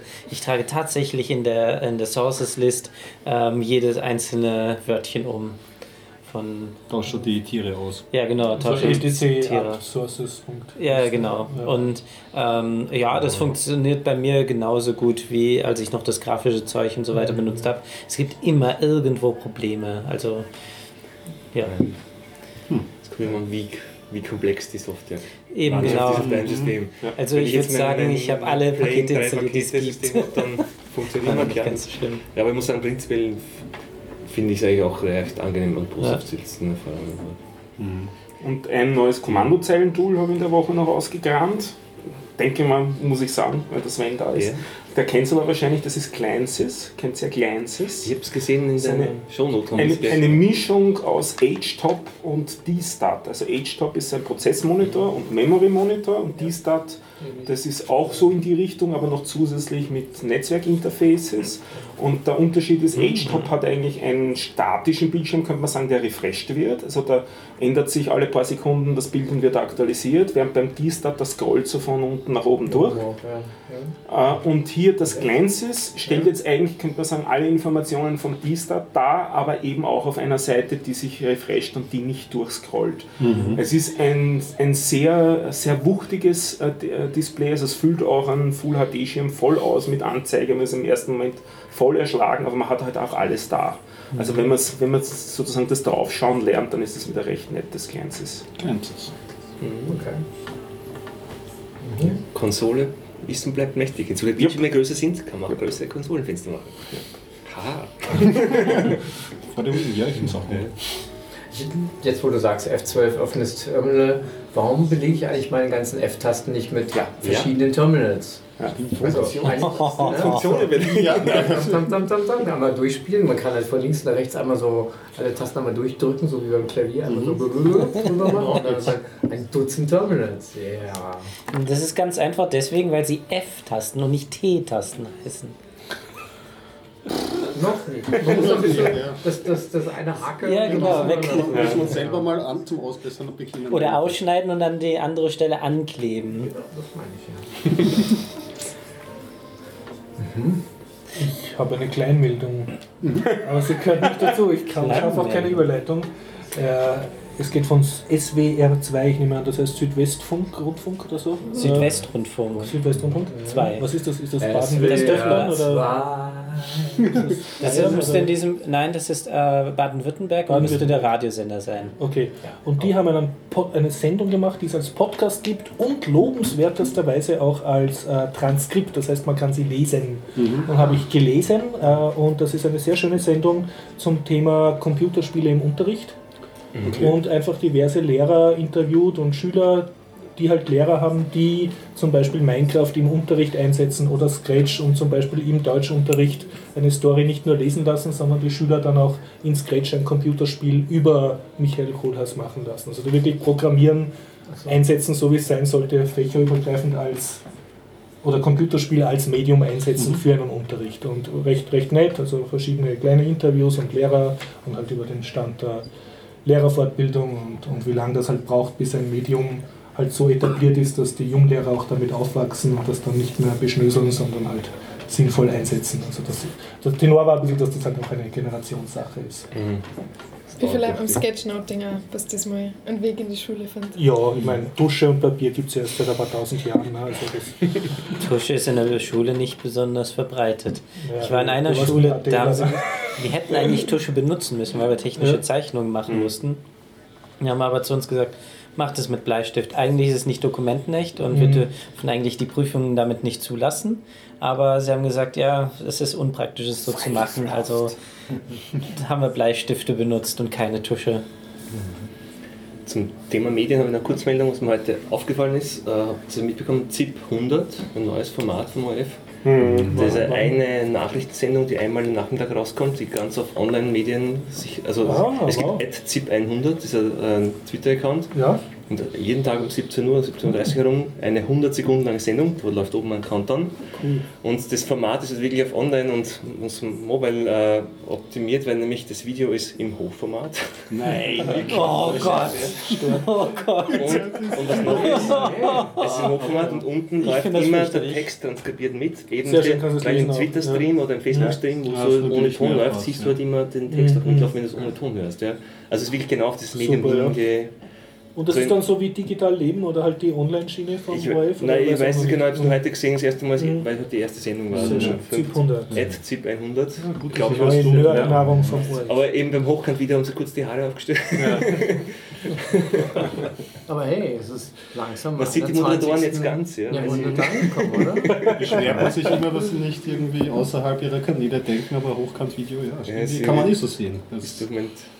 Das 21. Mobile first, der Nutella da. wird es nicht anders Ja, aussehen. in 20 Generationen werden unsere Kinder die Augen auch hochkant haben. Also Fernsehen versucht Internet zu kopieren.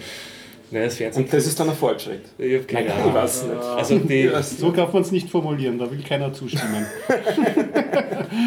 ich muss sagen, der Counter links oben hat ein bisschen irritiert, das, das macht dich so nervös und der runterzählt, aber es, das ist Ja gut, dass sie es im Fernsehen zumindest auch machen. Weil eins hast du ja eh erwähnt, das Digital Leben, das eher so das Kurzformat Ja, ist, und wo das du auch schon mal Matrix, eingeladen ne? ist. Das Matrix ist und das lange. ein echter Podcast. Das war Was? Endlich, Podcast. ja. Weil das gab es halt immer nur so eine Woche zu hören zum Ja. an. Das gibt es jetzt als Vi- Ah, schön. Zumindest ist er bei der Ö1-App, die aber auch wieder andere Mandal macht, äh, ist er jetzt unter Podcast eingereiht. Okay. Endlich. Ist nicht Aber ein wenn es das Spielmagazin Digital Leben war immer Podcast. Achso, ich glaube, das Ja. okay. Ja. Die Digital Natives sind endlich langsam dabei, die Medien umzukrempeln. Ja. Yay. Schauen. das wurde Zeit. Spaß beim Krempeln. Genau. ja. umkrempeln. Erdbeben. Erdbeben, ja. Hey. Ja. Heute war in Wien ein, ein Erdbeben und für mich persönlich war es überhaupt das allererste Erdbeben im ganzen Leben, was ich irgendwie bewusst wahrgenommen habe. Diesen Erdbeben. Hat sich die Erde für dich auch bewegt? Ja, na, es war 4,1 auf der.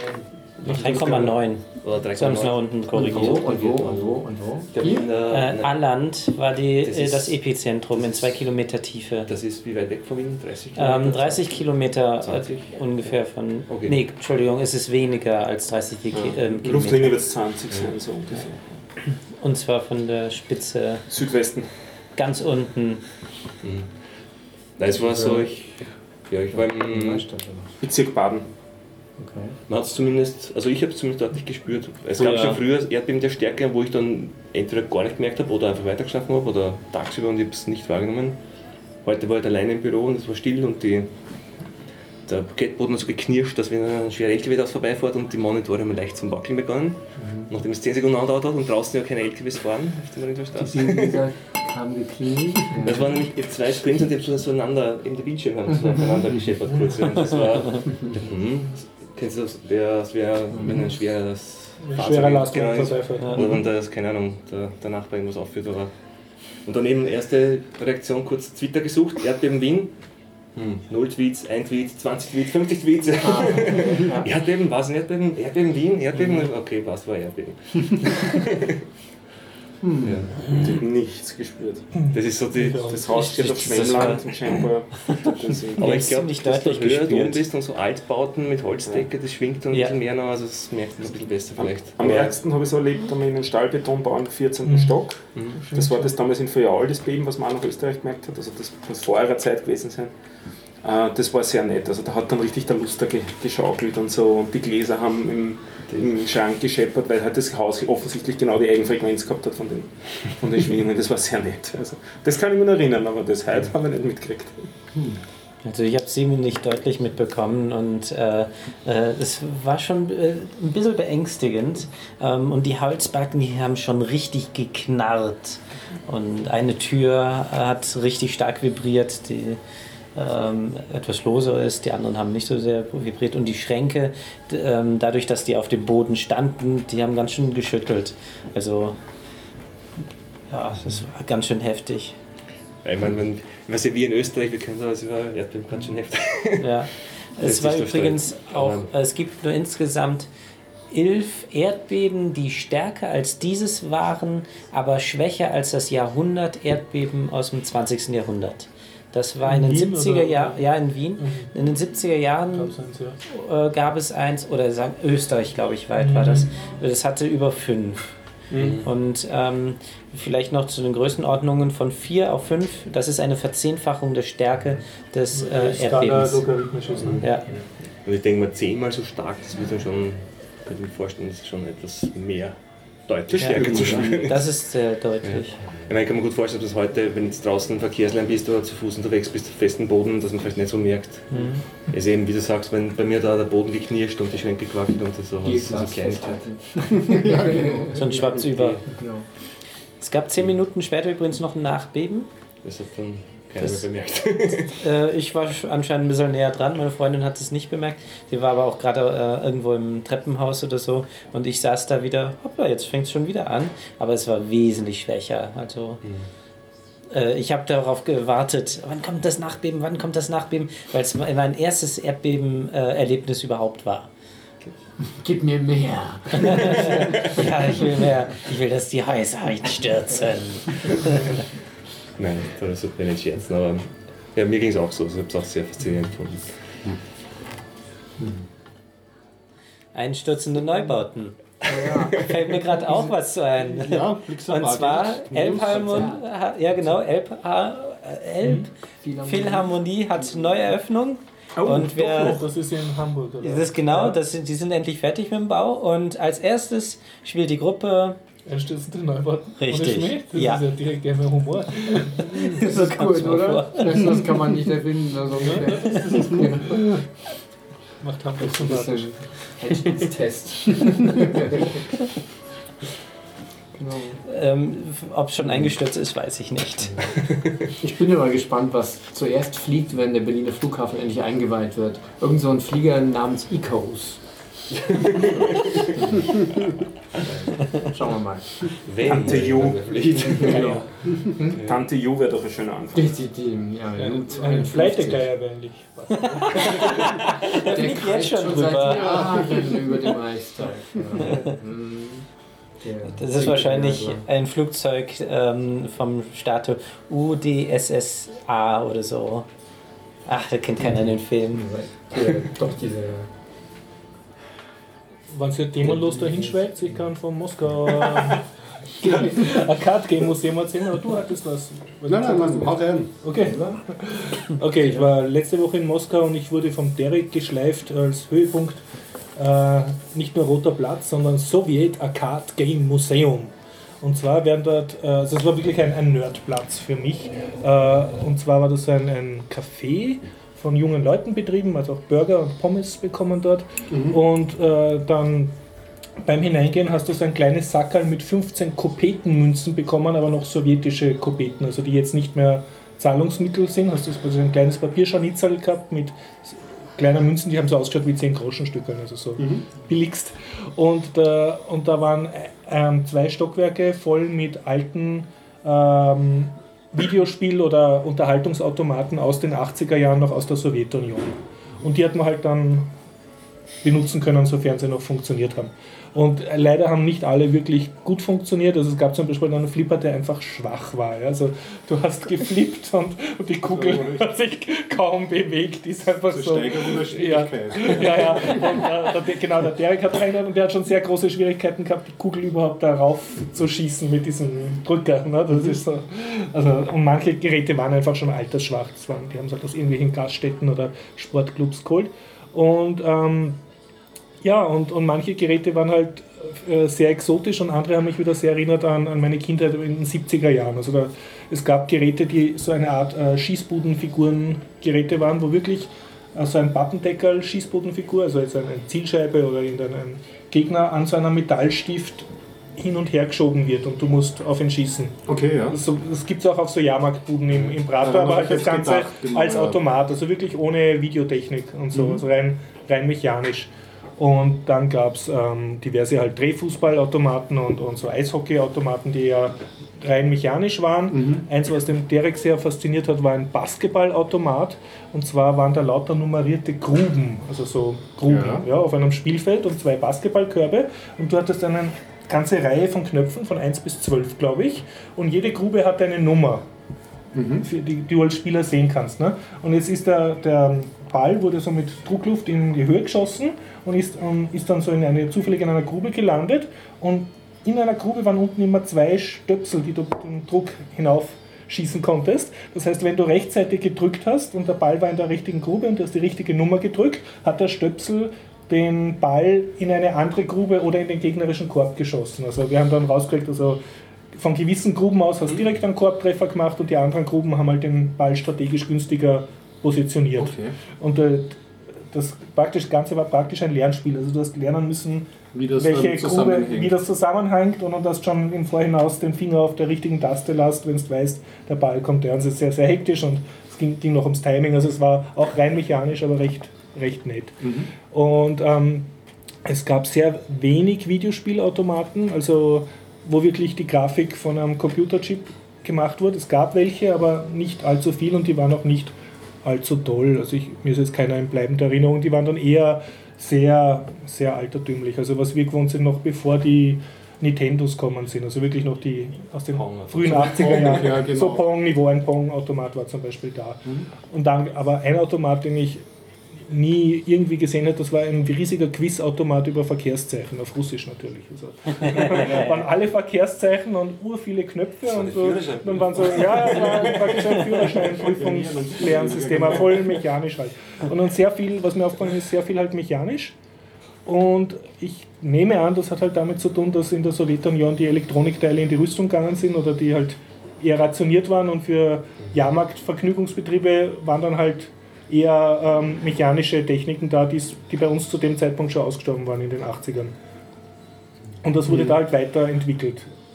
Und was mich sehr fasziniert hat, war ein Automat, also den habe ich dann sehr gern gespielt, und zwar war das ein U-Boot-Simulator mit einem richtigen äh, wie heißt das, Periskopgriff, ja. also das zwei mhm. so waagrechte Griffe und vorne so eine Art Gummiskibrille, wo du so die Stirn dran drückst und dann guckst du auch richtig rein und wir haben dann, einer war auf der Seite ähm, äh, halb offen, also man hat dann wirklich auch die Mechanik gesehen und das Ganze war recht cool. Also du schaust durch dein Periskop und musst Schiffe versenken. Ja? Mhm. Und du hast eine Feuertaste und kannst das so schwenken. Und, wenn, und du siehst dann wirklich so kleine Schiffe fahren. Also die wurden auch wirklich von Metallstiften so äh, nach links und nach rechts bewegt. Ja. Mhm. Und wenn du jetzt gedrückt hast, ist erst einmal nichts passiert, was extrem irritierend ist.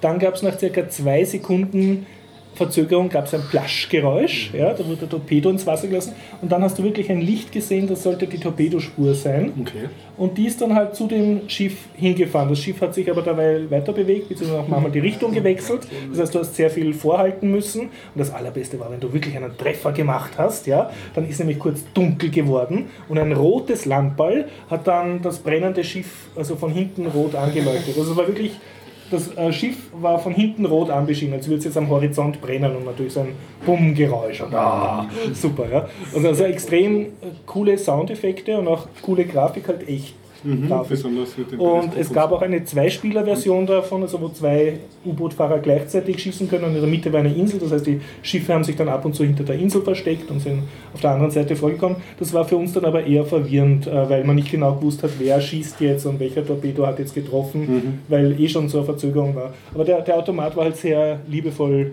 Ja. gemacht, aber rein ohne große Elektronik. Also ich habe sofort Lust gehabt, den eigentlich mit einem Raspberry und, und rein mechanisch nachzubauen. Sie haben es als Videospiel auf Ihrer eigenen Webseite wieder drauf. Also Sie haben es mehr damit nachgebaut als Videospiel jetzt. Ja, mit der Grafik, recht- oder? auch recht ja, lustig, ja, ja, ja. Ja, Das habe ich mir auch gerade gedacht, wie würde ich das jetzt gerade im Browser programmieren? Ja. Und ach, die haben es schon. Ich hoffe ohne Flash. Ich weiß nicht, ob man nicht angeschaut was ist das. ich, ich muss aber sagen, es ist ganz lustig. sehr viel vom Charme hat aber die Mechanik Ja. ausgemacht. Also diese ganzen Lichteffekte wirklich Aber glühbirnen es wirkt auch ein bisschen so noch. Ja, Ja, extrem genau cool. das hätte ich nämlich auch Ja. umgesetzt. Und, und auch ein anderer Automat, den habe ich zwar nicht gespielt, nur gesehen, der war, das war so ein Autorennen, also mit Lenkrad Mhm. und ich glaube sogar Gaspedal. Und du hast gesehen, in so einem Glaskasten, schwer zu beschreiben, eine kreisrunde Bahn, von der du aber nur die oberen zwei Drittel siehst. Also wie ein abgeschnittenes Lenkrad. Ja? Ja. Und da sind so kleine Spielzeugautos fix draufknagelt, haben sich halt im Kreis gedreht, wobei die aber unterschiedlich schnell waren, die inneren und äußeren. Ja? Und jetzt war das eigene Auto, das du lenken konntest, war irgendwie ich nehme nicht an, dass er ein Hol- Hologramm war. Ich nehme an, sie haben so einen halbdurchsichtigen Spiegel gehabt. Also das eigene Auto war reingeblendet. Und, da, und dann war irgend so ein Trick halt, dass, dass der Kollisionserkennung hat. Und auf jeden Fall haben diese angenagelten Holzautos haben dich überholt, sind dann in den unsichtbaren Teil gefahren, den du nicht gesehen hast, und dann von hinten wieder kommen. Und du hast sozusagen überholen, also recht, links und rechts fahren müssen, dass du halt keine Kollision baust. Und das Ganze aber rein mechanisch gebaut, also das ganze Feeling war von einer Spielzeugeisenbahn. Und, aber trotzdem hübsch, hübsch gemacht und mit Effekten. Und dann gab es noch einen, äh, also es gab mehrere, aber die zum Teil haben die dann nicht funktioniert oder wir haben nicht rausgekriegt, wie sie funktionieren. Und einen äh, war eine Art Kampfflugsimulator. Und du hast gesehen, es war wirklich ein bisschen billig schon gemacht. Also es war so ein Joystick mit einer Feuertaste und haben wir da gleich dahinter geklemmt. Und ja, du warst so eine Art Kampfflieger, hast aus dem Cockpit rausgeschaut und du hast gesehen andere Düsenflieger und das waren einfache Folien. Also, wie soll ich sagen, wie jetzt jemand das zeichnet eine Folie und die Folie so vor dir hin und her schiebt und sagt, haha. Und, und ähm, die Steuerung war so ein bisschen mit Trägheit, das heißt, das ist schwer zu beschreiben. Du hast versucht, also es sollte einen Kurvenkampf simulieren von zwei Jagdfliegern. Und du hast halt den Joystick in die eine Richtung getan und dann haben sich die Flugzeuge ganz langsam von rechts nach links geschoben, aber es soll so andeuten, dass die vor dir die Kurve enger fliegen als du. Und ab und zu hast du es dann halt geschafft, dass du einen Ring hast. Und wenn man dann gefeuert hat, ist ein extrem cooler Soundeffekt gekommen. Und es waren so kleine Lichter, das war mechanisch gemacht, die von links und rechts auf einen Fluchtpunkt zu fahren. Also du hast dann wirklich das Gefühl gehabt, du schießt da jetzt zwei MGs ab und ab und zu hat man dann getroffen, dann ist die eine Folie verschwunden und es waren nur noch zwei da, bis du alle drei abgeschossen hast und dann sind wieder drei neue gekommen. Also das war dann ein bisschen, wie soll ich sagen, ein super Soundeffekt, super Lichteffekt auch von dem Schuss, aber das Spiel ein bisschen billig. Also du hast nicht wirklich dieses Flugerlebnis gehabt, sondern es war eher so, als spielst du Tischdecke bewegen, wobei die Tischdecke sehr zäh ist. Das nennt man übrigens Dogfight. Dogfight, ja, danke. Dogfight, grüßen Kopf. Ja, Ihr und glaubt alle nur, dass das Mechanische ja so eigentlich. Fast Ja, das war unsympathisch elektrisch. gewesen. Ja, und dann ist dieses rote Telefon, ne? das Ding, wenn du den Hörer abnimmst, dann meldet sich Obama und sagt, hört's auf mit dem Scheiß. Derzeit nicht, derzeit ist er in Deutschland. Naja, nee, er war bei der Eröffnung von der, von der Hannover. Messe. Ach so, und schon wieder war zurückgeflogen. Der ja, hat das Telefon mit, da ist jetzt ein langes Kabel gespannt worden. Genau. Die rote Kabeltrommel hin. Fazit, Sowjet Arcade Game Museum, äh, du hast gesagt, der- auf der Webpage kann man, kann man sehen. spielen. Und sonst ja auch so ein netter Besuch wert, Ja. also wenn man in Moskau einfach nur essen gehen will. So. Einfach am Roten Platz. Es ist nicht direkt am Roten Platz, es ist glaube ich eine U-Bahn-Station davon entfernt. Aber also war, war eine nette Idee einfach. Das klingt wirklich interessant, weil sowas. Weil Computerspiele aller Art ist mir heute schon gewohnt und so ist es etwas, was ich. Ja. Du hast mir jetzt voll neugierig gemacht und Und gerade auch dieser war Übergang noch mechanisch und Ja. da, ja, also das ist schon spannend. Ich habe eine Zeit lang alle Folgen mir von einer japanischen Spieleshow angeschaut, die nennt sich Game Center CX. Da nimmt sich immer ähm, der, der Game Master, dieser Moderator, immer die schwierigsten, ältesten Nintendo-Spiele vor und äh, muss sich dann schon Eispackungen auflegen, weil er verzweifelt daran ist. Und die haben eine Zwischenrubrik drinnen, wo er dann immer so Spielhallen besucht. Wir schreiben ihn ab, das ist natürlich teilweise natürlich auch eine Werbesendung oder so, aber er hat halt auch eine Vorliebe für die ältesten Automaten, die einfach auch noch äh, mechanisch funktionieren. Da gibt es ja auch sehr klassischen zwischen Glücks- und Spielautomaten, diese Pachinko, glaube ich, heißen, Ja. wo diese Münzen durchfallen. Aber nicht Ah, nur ja. so, da sieht man auch, was du mir erzähl, was du jetzt erzählt hast, von diese Figuren, die rumgeschoben werden oder so. Von diesem Zeug sieht man dort auch sehr viel. Also wenn man sich dafür interessiert, ist das sicher mal, gibt es auch auf YouTube Folgen, also kann man, kann man sich schon mal anschauen. Das ist Heißt auch sehr lustig. Game Center CX. Ja. Apropos eben noch Hannover Messe und Dings äh, öffnet. Äh, auch ein Politiker aus Berlin war da und den hatte ich zufällig getroffen, weil es um ein Kunstprojekt geht. Und das fällt so ein bisschen dann wieder in unsere Richtung hinein. Äh, in Berlin gibt es äh, eine, eine Statue, ein, ein Kunstwerk, das ein großes, äh, wie sagt man, eine große Sanduhrform beinhaltet. Da drauf stehen zwei Admiräle, die Rücken an Rücken stehen und mit ihrem Fernglas in die Gegend schauen. Der Doppeladmiral. Und dieses Uhrglas, ihr kennt sicherlich ein Logo, was ungefähr so aussieht, nämlich das von Wikileaks. Jetzt ist ein Künstler aus England drauf gekommen, der jetzt Berliner ist. Äh, warum nicht das Wikileaks-Logo da drauf malen? so. Und das wird also jetzt passieren, er ist gerade dabei und am nächsten Dienstag, Biertauchertag normalerweise, Ja. äh, wird das dann eröffnet, also die malen das dann noch vorher an. Also erst wird es grundiert und dann kommt das Wikileaks-Logo drauf und das ist dann schön 3D. Und der Politiker, der Herr Ströbele, sehr bekannter Mensch, da äh, wird das auch mit eröffnen und so weiter. Also wir werden in Berlin ein Wikileaks-Logo in 3D haben. Das möchte ich also betonen. Und wer weiß, vielleicht kommt Ed Snowden oder Kommt der. Julian mhm. Assange oder so. Wer weiß, wir wissen es noch nicht. Ja. Aber die Gerüchte werden jetzt hiermit eingeladen? gestreut. Genau. Also sie sind alle eingeladen, ja, sie haben einen Bescheid bekommen. Und ob das dann einen Effekt haben wird, werden wir sehen. Schauen wir mal. Nächsten Dienstag, 15 Uhr. In Kreuzberg. Zum Snowden habe ich jetzt gelesen, der würde gerne zu einer Preisverleihung nach Norwegen. Also da ist er zu einem, für einen Preis eben vorgeschlagen worden, dass er den entgegennimmt. Ist aber eben die übliche Aber nicht der Nobel. Nein, nein, nein, nein, das ist nur ein, ein, es ist ein Medienpreis. Aber das, die, die, die Problematik ist natürlich wieder, was passiert, wenn er ausreist, wird er dann ausgeliefert. Und darum will er die Sache vorher geklärt haben. Und jetzt läuft da eben gerade ein Verfahren, damit er eine schriftliche Bestätigung von der Regierung schlussendlich in der Hand hat, dass er da wirklich.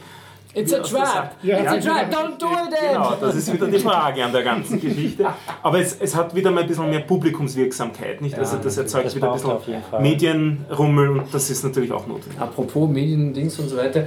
Ed hat sich neulich per Schaltung gemeldet bei einer, ähm, äh, einem Event, bei einem äh, Konferenz in Berlin, die dort stattfand, wo dann der CCC-Kongress stattfand im Berliner Kongresscenter nahe des Alex. Dort gab es äh, ein Treffen von Journalisten. Und das Ganze war gesponsert von einer Gesellschaft, die in London beheimatet ist. Das sind die, also das, Compu äh, das Center for Investigative Journalism.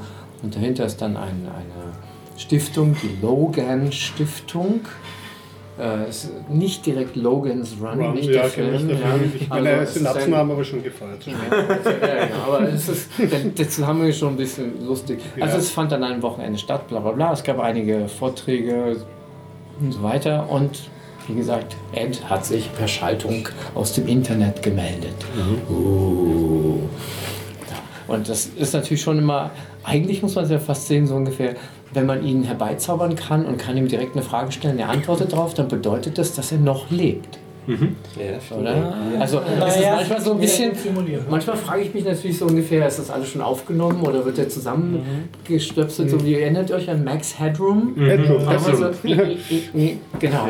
Ja, vielleicht ist Ed mittlerweile ja nur noch virtuell. Man muss auf die Schleifen Ja, das ist eine. KI von Alpha, äh, das Alpha Go, nee, das ist Alpha Ed, nicht Alpha Go. genau, genau. Du kannst auch noch ihm spielen. Läuft auf Keine einem. Rechenzentrum in Utah. genau. Also insofern ist immer wieder gut zu, zu, zu sehen, dass Ed sich immer noch auf irgendwelche Sachen interaktiv meldet. Und äh, wenn es nur dieser Twitter-Account ist, der sich meldet, na ja. Aber wenn es eben doch mit Bildern ist, dann ist das immer doch ganz gut zu sehen, dass er noch da ist. Hm. Ja, stimmt eigentlich. Genau. Also insofern, wer weiß, seit, seit nächsten Dienstag in Berlin natürlich und vielleicht kommt er vorbei. Ja, Auf dem Weg nach Norwegen. sogar. Jetzt hast du schon so ein bisschen angespielt auf den Tod. Jetzt bringe ich ihn mehr ins Spiel. Ja. Die Wir, ich habe schon drauf gewartet. Ja, und zwar ganz im Ernst. Es geht wirklich um den Tod gleich. Ähm, ihr wisst ja, ich bin ein, ein Ruby-Mensch und ein Rails-Mensch und so weiter und höre sehr gern den Podcast Ruby Rogues. Und da werden unterschiedlichste Themen besprochen, nicht nur welche, die jetzt direkt mit dem Ruby zu tun haben, sondern einmal ging es auch äh, um Community-Bildung, weil das ja auch immer so Thema, ein Thema ist, wie die Leute miteinander kommunizieren und so weiter.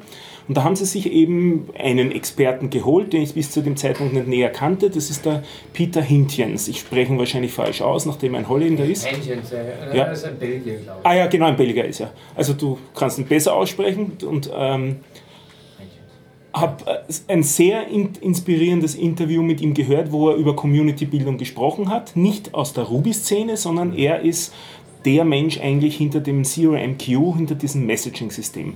Und da hat er darüber geredet, wie sie eben da eine Entwickler und dann eine User-Community dazu aufgebaut haben.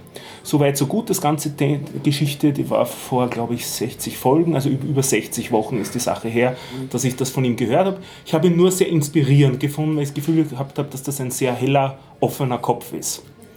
Und äh, krieg heute einen Hinweis auf Twitter von einer guten Bekannten von mir, von der Laura, die du auch kennst. Ja, Peter Hintjens hat den, seinen letzten Blogpost geschrieben. Ja. Das heißt, er ist gestorben. Nein, er ist nicht gestorben. Noch nicht, ja. Aber es ist ziemlich klar, dass er in den nächsten Tagen sterben wird. Und darum hat er jetzt ganz dediziert seinen letzten Blogpost geschrieben. Und er hat ihn de facto formuliert, und er schreibt das auch inhaltlich so, als einen RFC, er ist ein Techniker, als einen RFC, wie sich jemand verhalten sollte, der im Sterben ist, und wie man sich einem Menschen gegenüber verhalten sollte, der im Sterben ist. Und ich glaube, der Blogpost war noch inspirierender als das ursprüngliche. Also absolute Leseempfehlung. Wer mit ihm noch kommunizieren will, das ist eine Chance, es jetzt noch zu tun. Er lebt noch, er liest es noch. Er wird vielleicht nicht mehr darauf antworten, aber er liest es noch. Und er wünscht sich auch, dass hier Leute kommentieren, weil er sieht auch die Kommentarfunktion da unter diesem langen Artikel, den er geschrieben hat, als ein Medium, wie seine jungen Kinder, die sind jetzt glaube ich 5, 9 und 12 oder so, also relativ kleine Kinder, in Zukunft von vielen Leuten lesen können, die ihn irgendwie kannten oder von ihm irgendwie inspiriert worden sind. Und ich finde, das ist, also das, dieser Tod ist ja doch ein ziemliches Tabuthema in unserer Gesellschaft. Ich habe mich schon einmal näher. Nicht hier in Wien. Puh, puh. Ja, wir geben uns den Anschein, aber, Ja, wenn- aber es- das so im Alltagsgespräch Ja, kannst du es nicht ja. verlangen von den Leuten. Also ich habe auch schon mal die Situation gehabt, dass der Arzt zu mir gesagt hat, ich empfehle Ihnen, dass Sie noch heute sich der Operation stellen, weil man sagt, man sollte noch vor Sonnenuntergang operieren, sonst wird es sich wahrscheinlich nicht mehr ausgehen. Also das sind so Situationen, wo man dann über das Leben ein bisschen anders nachdenkt. Und wenn man sich dann nach ein paar Monaten von der Krankheit erholt hat, dann ist man plötzlich wieder in dem alten Trott drinnen. Das ist dann auch sehr überraschend. Und daher habe ich auch schon mal ein bisschen wieder andere, anderes Verhältnis zu dieser ganzen Situation als viele andere Leute. Und fand es eben sehr inspirierend, das von ihm zu lesen. Und ich denke mir, es ist vielleicht keine schlechte Idee, es für eine Stunde nicht zu verdrängen, sondern eine Stunde sich zu nehmen, in Ruhe den Blogpost zu lesen und ein bisschen drüber nachzudenken. Also vom Verlinkt in den Also- Show Notes. verlinkt in den Show ja. Also ich habe von dem Blogpost wusste ich noch nicht. Ja, Ich habe es anders erfahren. Er hat in Facebook auch was geschrieben. ja.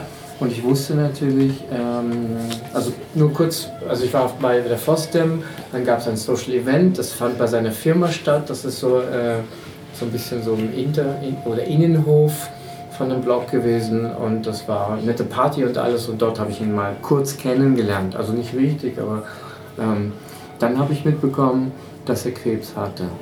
Ja, es hat eine Weile gedauert. Er hat den Krebs besiegt. Ich habe mich gefreut und ich habe gesagt, hey, es geht weiter, wunderbar, demnächst mal wieder, vielleicht bei der FOSDEM und Hallo sagen. Kann das so sein vor drei Jahren etwa, dass das war?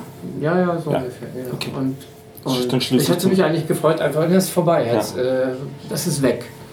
Und wie ich immer wieder jetzt so die Erfahrung mache, bei Leuten, die Krebs hatten und auch besiegt haben, kommt es eben doch dann irgendwann wieder. Das scheint nicht weg zu sein.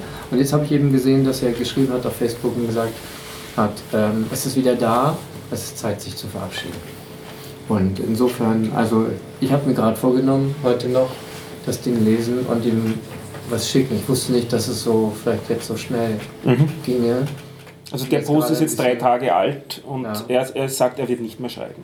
Weil jetzt gibt es andere wichtige Dinge. Ja, Das ja. finde ich auch ganz interessant, den Ansatz, den er jetzt Ja. macht.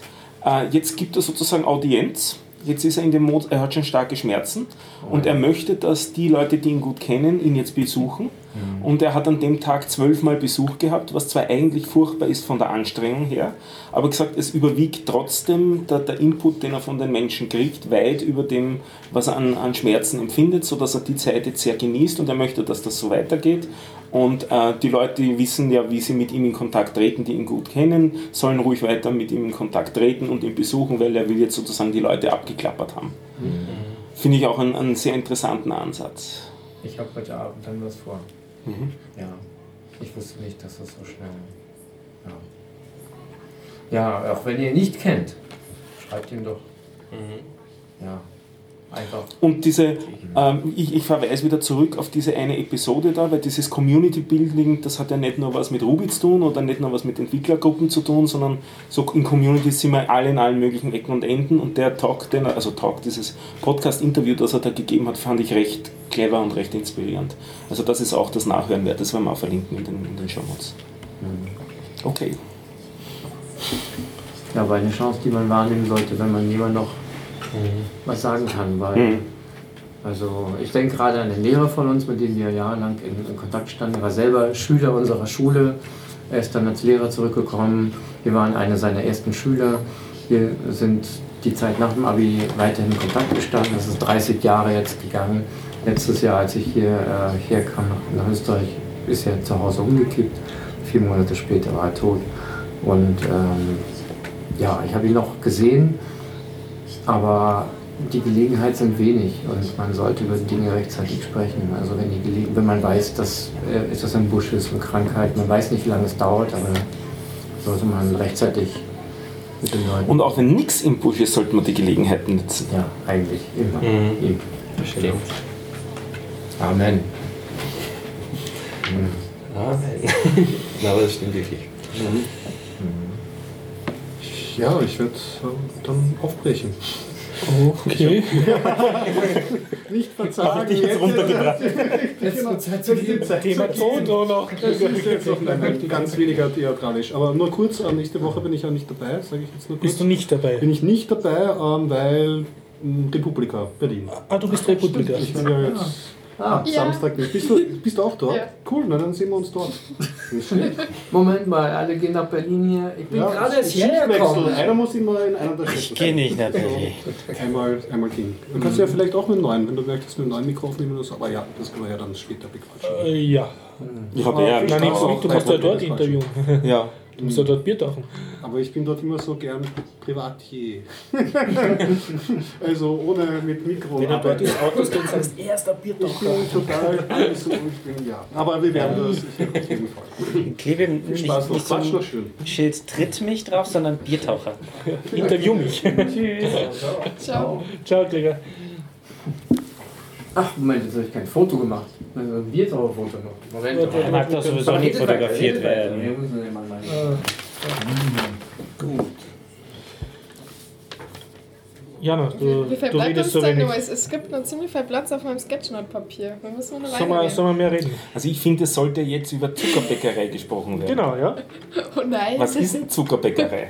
das ist mein Foodblog. Das gibt es seit 2009 schon, also seit einer halben Ewigkeit. Vor allem für die, keine Ahnung, deutsche Foodbloggerei. Das hat wahrscheinlich so 2008, 2009 angefangen, wie das, soweit ich das sein kann. Ähm, davor war ich nicht wirklich für im Internet unterwegs, weil ich noch wirklich zu jung war. Ähm, Ich mach das. Naja, jedenfalls backe ich seit 2009 fast jede Woche irgendeinen Kuchen oder mache Eis oder Kekse oder irgendwas. Wo wohnst du? Jetzt in Wien.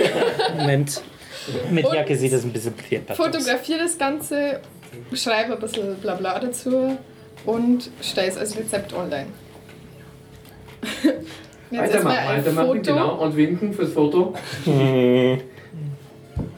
Jawohl, weitermachen. Ja, und sonst gibt es in der Zuckerbäckerei seit, ich weiß nicht so genau, bestimmt seit zwei Jahren oder drei, jeden Sonntag eine Linksammlung, wo ich alle Nerd-Sachen, wie jetzt und du sagen jetzt, so ablade, die ich im Internet finde. Also ganz viele Texte, aber auch Videos, allerdings noch mehr Podcasts. Ich glaube, ich habe sogar schon mal ein Gitarre verlinkt. Ähm, Okay. Steht dann Applaus bitte. ja. Das ist so das ich, Du, im du machst Internet, wo ich mich, wo ich eine, eine. Linksammlung praktisch. Ja, also Cool. schon ziemlich regelmäßig. Kuchen. Was, Und Kuchen. was mich ziemlich verblüfft hat, ich habe es ja mit Backen so überhaupt nicht, mit Kochen auch nicht wirklich. Also ich kann eigentlich fast nicht so Baguette und so, das kriege ich in diese Sache. Aber was ich wirklich beeindruckend finde, sind die Fotos, die du machst. Also du beschäftigst dich auch mit Fotografie intensiv offensichtlich. Ja, also damit habe ich angefangen, wann wird das gewesen sein? So vielleicht 2011 oder so. Also jedenfalls habe ich zu meinem 16. Geburtstag eine Spiegelreflexkamera gekauft. Gleich mit einer Festbrennweiten von... Sowas habe ich auch, das nutzt beim Fotografieren überhaupt nichts. Ja, ich habe ich hab mir ziemlich viel Gedanken darüber gemacht. Also ich habe eigentlich, bevor ich irgendwas tue, habe ich mir immer ziemlich lange Gedanken gemacht. Bevor ich meinen Blog gemacht habe, habe ich ein, lang, ein Jahr lang nachgedacht. Mein Podcast existiert immer noch nicht, weil ich schon ein Jahr lang darüber nachdenke, ob ich mal einen Podcast mache. Und genauso war es mit der Kamera. Ähm, naja, aber das, seit 2011 sind ja doch schon fünf Jahre vergangen, wo ich mich halt damit beschäftigt habe. Und ja, ich fotografiere jede Woche einen Kuchen, deswegen Das ist die Übung. Fotografierst du nur Kuchen oder auch so laufst du durch die Stadt und Also ich fotografierst fotografiere schon wirklich hauptsächlich Essen, aber wenn ich irgendwo bin, dann fotografiere ich auch andere Sachen. Was auf den Tisch kommt, wird geinstagrammt. Ja, das sowieso. Und vom Blog hast du da nettes Feedback bekommen oder Leute kennengelernt oder irgendwelche Verlage von Kochbüchern, die ich Mm. Ja, es, ich kriege ziemlich viel, ziemlich nervige Anfragen von irgendwelchen Firmen, die denken, ich poste Links zu ihren Webseiten für nix, was ich meistens ignoriere. Ähm, ja, sonst, ich lese halt auch ganz viele andere Foodblogs und schreibe schon manchmal mit denen E-Mails hin und her oder Mhm. habe sogar schon mal einen Food-Fotografie-Workshop besucht, Mhm. der ungefähr so ein bisschen war wie unsere Podcast-Meetups. Und da habe ich auch ein paar Leute kennengelernt, das war ganz cool. Aber hast du nette Leute kennengelernt durchs Bloggen oder Ja, ja, nette- viel. kriegst du bei gewissen Konditoreien gratis einen Kuchen? Weil- Naja, mein, mein, mein von Onkel hat eine. Konditorei, da kann Ach ich so. ja so einfach gratis Kuchen kriegen. Weil ich jetzt nicht fotografieren brauchen. Das Nein, aber ich hab das, mach das eigentlich auch hauptsächlich aus mir, also für mich selbst. Also ich backe sowieso jede Woche einen Kuchen und ich fotografiere gern und dann schreibe ich es halt ins Internet, weil vielleicht liest es irgendwer freut sich genauso drüber wie ich. Wenn es keiner liest, dann Pech gehabt. Brauchst du noch Leute, die äh, kommentieren, wie der Kuchen geschmeckt hat? Ich wollte auch gerade fragen, ja, hast du genug Leute, die noch aufessen? Äh, da gibt es genügend Leute, die ständig sagen, sie hätten doch gern Kuchen. Also. Aber ihr könnt die Rezepte mal nachbacken und mir sagen, wie Aber das wäre die Idee, machen wir einen Blog und wir backen immer in der Reihe einen Kuchen und machen dann immer sozusagen das, nein, ihr Foto dann im Vergleich zu dem, was es bei uns war. Ich muss doch irgendeinen Trick angewendet Ja, haben. aber ich muss sagen, auf meinem Blog landen natürlich nur die Rezepte, die auch was wären. Also Das ist schon. alles andere, alles andere ist schon ausgefiltert. Manchmal landen sie auf Instagram, wenn es nur so mittelgut ist. Was raucht und brennt. so, so stimmt es bei mir gerade vor. Kohlenstoff. Wieder Kohlenstoff. Vor, vor vielen, vielen Jahren haben wir mal, also ich mit meinen Freunden, einen Kuchen gebacken, zusammen. Und viel Spaß gehabt. Und äh, dann haben wir den in den Ofen geschoben und dann musste er ja, irgendwann hebt er Aufgehen. sich da, ne? Genau. Oder nicht. Also nach einer halben Stunde war nichts, nach einer Stunde noch nichts. Wir haben uns zwei Stunden drin gehabt, bis mir auffiel, dass wir die Hefe vergessen haben. und entsprechend, äh, es lag so daneben. Ja. Wir haben es auch gegessen und äh, alle haben behauptet, dass es geschmeckt hat, weil wir haben ja alle was dran gemacht. Und, und, das mit, kann ja nicht anders sein. und mit, Kaffee, mit Kaffee dazu oder in Milch eintunken, dann geht das schon alles. Ja, wir hatten noch so diverse andere Flüssigkeiten, Ja. die wir verzehrt haben. Das war dann okay. Genau. Der Kuchen, der nicht aufging. Genau. Aber bist du sonst in einem Blogger-Netzwerk drinnen oder hast du irgendwelche Na, das Sachen die jetzt sozusagen, die nicht so. dein Leben bereichert haben? Ja, auf jeden Fall. Es, also ich kann das immer so schlecht beschreiben, aber ich finde das Internet an sich einfach toll. Und ins Internet, als Internet bin ich halt einfach durchs Foodbloggen gekommen, durchs Lesen von Foodblogs und immer weiter habe ich mir halt durch irgendwelche Links geklickt und mein RSS äh, wieder ist immer voller geworden und jetzt habe ich halt so, weiß ich nicht, 300 Blogs oder so abonniert, die ich versuche jede Woche zum Lesen. Und das Ja, ist eindeutig dadurch gekommen, dass ich angefangen habe. Ja, Essen ist Über schon eine Essen zum ziemliche. Einstiegsdroge ins Internet, muss man ja sagen. Ja. Ja, ich finde jetzt momentan nur mehr, weil Foodbloggen hat schon ziemlich einen Hype gekriegt in den letzten zwei Jahren. Also so, als ich angefangen habe mit der Zuckerbäckerei, habe ich jedem erklären müssen, was ein Foodblog ist. Kein Mensch hat gewusst, was ein Foodblog ist.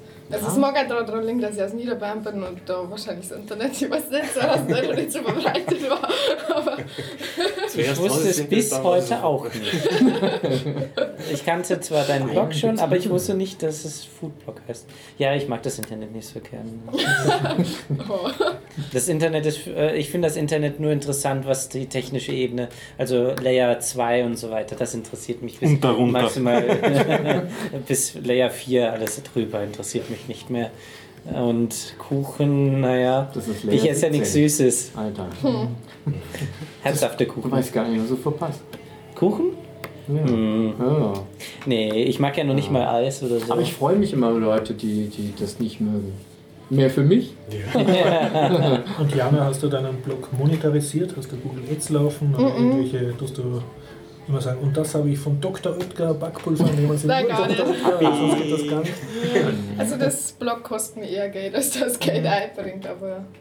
Du hast auch nie Apropos- nachgedacht in die Richtung. Ja, schon, aber ich? Ja. oder? Na, Flatter war vielleicht noch eine Option, aber ich habe irgendwie keine Lust, irgendwelche komische Bannerwerbung da einzubauen und noch weniger Lust, Sponsor-Posts zu machen, weil, Du verlässt dann die Authentizität irgendwann. ja, also ich, ich bin schon ein bisschen genervt von einigen Foodblogs, die halt nur noch Sponsored-Posts machen. Natürlich, wenn die das professionell machen, mein, dann müssen sie auch irgendwie Geld verdienen, aber Mhm. ich finde, das geht ein bisschen auf den Geist. Aber bei Dr. Oetker, ihr wisst ja, Bielefeld. Gibt's nicht. Was? Dr. Oetker gibt es auch nicht? Oder was Dr. Oetker ist in Bielefeld, also soll es Ah. sein. Ja. Aha, Warum gibt es wink, wink, dann, nudge, gibt's dann. Dr. Oetker? Was? Als, Da als, was Naja, sie sagen, sie wären dort. als Österreicher kann ich dir sagen, es gibt Bielefeld, ich war dort. Ich war auch dort, aber sie haben sich unheimlich viel Mühe gegeben mit der Kulisse. Aber ich bin sicher, wenn ich eine Tür Ein öffne, Potemkin ist auch. Alles lesen, ja. genau. Ein Patjomkin. Patjomkin. Aber gut. Potem, was ist dann das Potem? Na, Das ist der- die, die, die, das ist die, der die gleiche. Deut- wenn du die Buchstaben als Deutsche auffasst, ja, so ungefähr, so. dann heißt es Potemkin. Aber das, das E hat eine doppelte Diaresis drauf, ja, ist Jo. Mhm. Und das unbetonte O ist ein A. Und das ist Patjom. Potemkin. Okay, Dörfer und gelernt? Panzerkreuzer. Genau, der Panzerkreuzer. Genau. Jawohl. Die Revolution. Kennst du schon, ne? Nee, das sagt mir jetzt Film? nichts. Panzerkreuzer Patjomkin, Na, ja. na, da haben wir aber eine Bildungslücke. Ich kenne nur irgendwelche Geschichten äh, von den Arabern und den Amerikanern, wie die Araber sich ähm, über die Amerikaner lustig gemacht haben. Äh, sie haben da so ein, ein Fahrrad hingestellt.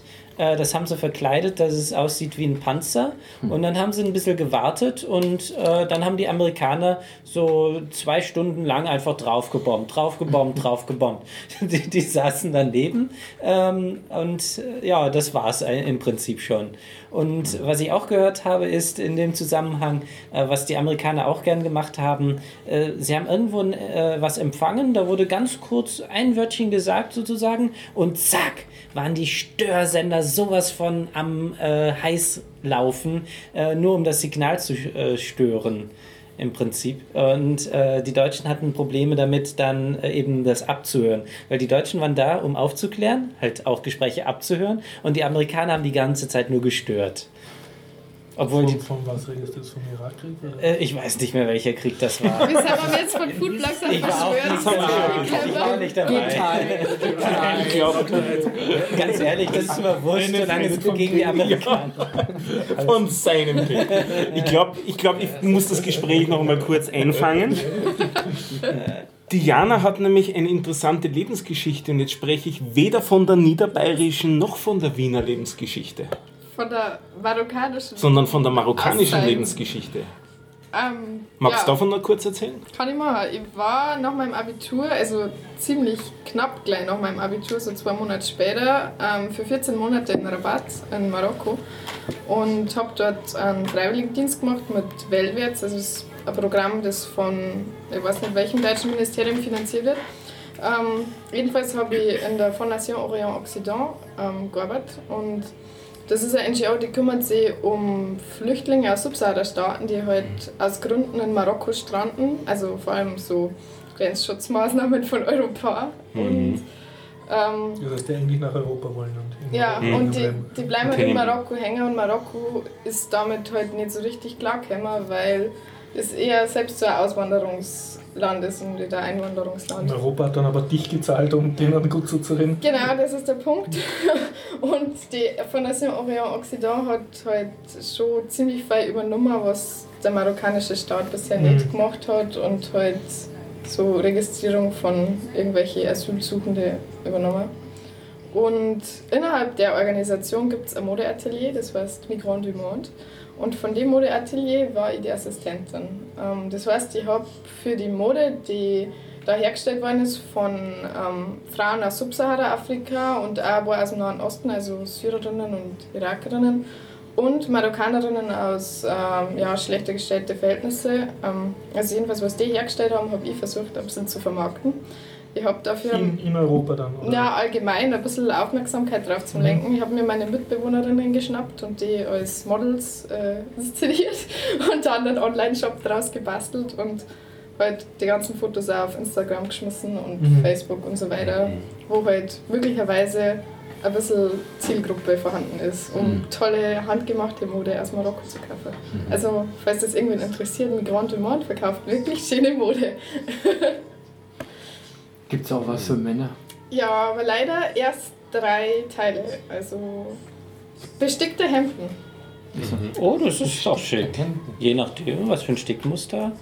Ähm, ja, das ist auch so eine Besonderheit am Migrant du Monde. Das sind Stickmuster, die stammen aus den Ländern von den Frauen, die da arbeiten. Also es sind Stickmuster aus, ja, aus dem Irak und also überhaupt aus dem Nahen Osten und auch klassisch marokkanische Muster da verarbeitet werden. Ja. Und da habe ich mein Jahr verbracht letztes Jahr. Und gleich drauf, im letzten Oktober, bin ich nach Wien gekommen.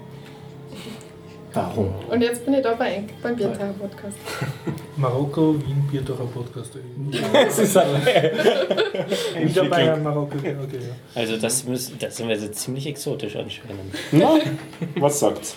Ähm, aber ist diese Organisation aus Deutschland, die sich dorthin äh, geleitet hat, die GIZ? Ähm, nein. TZ meinst du? GIZ GIZ. hat damit auch in irgendeiner Weise was zum Tor, aber ich kann ehrlich gesagt nicht genau sagen.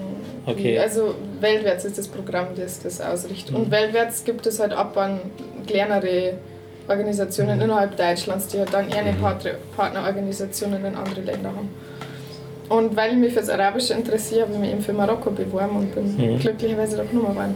Wie war dein, also deine Eindrücke von Marokko? Als, direkt aus Niederbayern nach Marokko? Ist der Kulturschock groß? Wo, Schon, schon ein bisschen ein Kulturschock. Also ich war vorher schon ein paar in Niederbayern tragen, wir, tragen die Trachtenfrauen auch Kopftuch? Oder?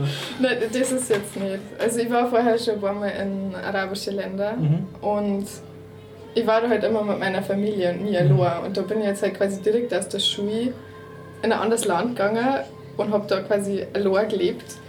Und dass so junge Mädels in Marokko allein leben, kommt eigentlich nicht vor. Die stehen ziemlich unter der Fuchtel von ihren Eltern und da war ich halt schon einigermaßen exotisch. Und ja, es war eigentlich auch ziemlich schwierig. Was mich, was mich wirklich schockiert hat, war der Alltagssexismus. Ich kann, du kannst als Mädel in Marokko keine 10 Meter gehen, ohne dass du dreimal hinterher wird. Und das geht halt mit der, also mit der Zeit geht das so auf den Geist. Und ja, das ist sehr anstrengend. Aber ich bin froh, dass ich in Marokko war. Ich kann jetzt nämlich Französisch und Arabisch. und ja, Migrant du Monde war auch super toll. Also mit meinem Job habe ich wirklich das Glück gehabt. Und hast du da gelebt in einer WG? Oder Ähm, ja, ich habe anfangs mit einer zweiten Freiwilligen zusammen gewohnt, die in der gleichen Organisation gearbeitet hat wie ich, die hat aber dann aufgehört. Und dann bin ich über glückliche Umstände zu einer Belgierin gekommen, die dann bei mir eingezogen ist. Und dann noch mehr Belgierin und eine Französin. Und Hast du jetzt auch Mädels mitgekriegt? ja, Mhm. das war schon ziemlich gut, weil das halt auch Europäerinnen waren, Mhm. die ungefähr so alt waren wie ich. Und ja, Das ist sehr interessant. das war wirklich spannend. Was ist das Schönste an Marokko? Das Schönste an Marokko. Oder was hat dir am besten gefallen? Das ist Oder aber eine schwierige gefallen. Frage. Was hat mir gut gefallen? Rabat. Ich finde Rabat ist eine wirklich richtig schöne Stadt. Ja. Mhm. Also Marrakesch ist zwar immer so gehypt als das, was Marokko ist, aber ich muss sagen, Marrakesch ist so anstrengend im Vergleich zum Rabat. Ich mag eigentlich nicht wieder nach Marrakesch fahren. Man wird da ständig von irgendwelchen Menschen äh, bedrängt, irgendwas zum Kaufen oder Geld auszugeben und so. Im Rabat war mehr relaxierter. Ne? Ja, auf jeden Fall. Und es ist halt auch, es ist Hauptstadt Mhm. und ähm, nennt sich selbst irgendwie so Capitale de la Lumière et Culture oder so ähnlich. Also irgendwie so Hauptstadt der Kultur und des Lichts. Und dadurch gibt es halt auch ganz viele Festivals dort und, und kulturelle Veranstaltungen. Bist du ein bisschen rumgefahren? Du ein bisschen das Land angeschaut? Ein bisschen? Ähm, das Jahr, ich habe, glaube ich, jedes, jedes zweite Wochenende irgendeinen Ausflug gemacht. Und ich mit zehn Stunden in einem Bus gesetzt habe und dann für ein Wochenende irgendwo gewesen bin. Aber es war schon echt spannend. Casablanca. Ja, Casablanca Mhm. ist schon irgendwie faszinierend, aber hauptsächlich ziemlich hässlich und dreckig und gefährlich. also, falls ihr mal nach Marokko fliegt, da denke ich wirklich Rabatt empfehlen. Oder nur weiter im Norden, Tanja oder Tetuan oder so. Ja. Wann bist du denn da? Oder bleibst du erstmal da in Wien und machst da Ähm, Kuchen? Und Ich ja. möchte, ich möchte schon unbedingt den Sommer noch da hinfliegen und ich habe erst kürzlich mit einer von meinen ehemaligen Mitbewohnerinnen geredet, ob wir nicht gemeinsam da hinfliegen können, weil es dann lustiger wird. Also ich mache mich schon nur im Jahr 2016 auf, wieder zurück nach Marokko. Sonst vergiss ich ja am Ende ja noch die ganze arabische Sprache. Also Und kannst du fließend. Arabisch? Darija. Also marokkanisches Arabisch, Mhm. ja, aber Fusha, das Hocharabische, Mhm. ist Mhm. wirklich anders. Das ist, also ich glaube, der Unterschied ist noch schlimmer wie jetzt das Niederbayerisch, das ich sprich, und Hochdeutsch. So wie Vorarlberg und Hochdeutsch. ja, und Und kommt man mit Französisch durch in Marokko? Oder ist eher ja, auf jeden Fall. Also Französisch ist schon eine ziemliche Geschäftssprache Mhm. dort. Also wenn man als Marokkaner irgendwo einen Job kriegen mag, muss man eigentlich Französisch Ah, okay. können. Mhm. Also auch meine Organisation, wo ich gearbeitet habe, hat auf Französisch gearbeitet. Mhm. Hast du, bevor du hingegangen bist, Arabisch gekonnt? Ja, was heißt könnt? Ich habe bestimmt seit 2010 oder so versucht, Arabisch zu lernen, was nicht so erfolgreich war, weil es ist halt eine total andere Sprache, es ist eine semitische Sprache und wenn du die einmal in der Woche damit beschäftigst, kommst du nicht recht voran. Also ich habe schon so ganz, ganz Grundkenntnisse gehabt und Schrift habe ich auch lesen können und schreiben, aber wirklich gelernt habe ich es erst durch den Alltag in Marokko. Wo ist das Grundinteresse her? Meine, viele Leute lernen Französisch oder vielleicht Russisch oder irgendwas äh, Asiatisches, was spannend ist, aber Arabisch habe ich eigentlich von niemandem noch gehört bisher. Ähm, ja, das hängt wahrscheinlich damit zusammen, dass ich schon ein paar Mal in arabische Länder war vorher. Also ich war 2005 in Tunesien mit meiner Familie und habe mir schon damals ein Buch gekauft mit arabischen Schriftzeichen, so für Erstklässler in Tunesien quasi, wie man die Schrift schreiben lernt. Und ja, immer wenn ich dann nochmal in so einem Land war, haben wir gedacht, das ist eine tolle Sprache, das muss ich mal lernen. Und nach wie vor ist meine Ambition, dass ich mal Fußball lerne, also Hoch Standard Arabisch. Mal schauen, ob es noch dazu kommt. Jetzt schaut's mir Ja. alle an, wie du gerade warst. Das ist ja unglaublich, ich rede sauber was. Höchste Zeichen von Jetzt haben wir es mal umgedreht, das Interview. Aber wir wollen jetzt ein Sketchnote weiter. Also soll ich was dahin machen? Dann Strich mal. Ein weißer Fleck. So. Nein, ich beim schon was hin, aber mit Bleistift, dass man es wieder wegradieren kann.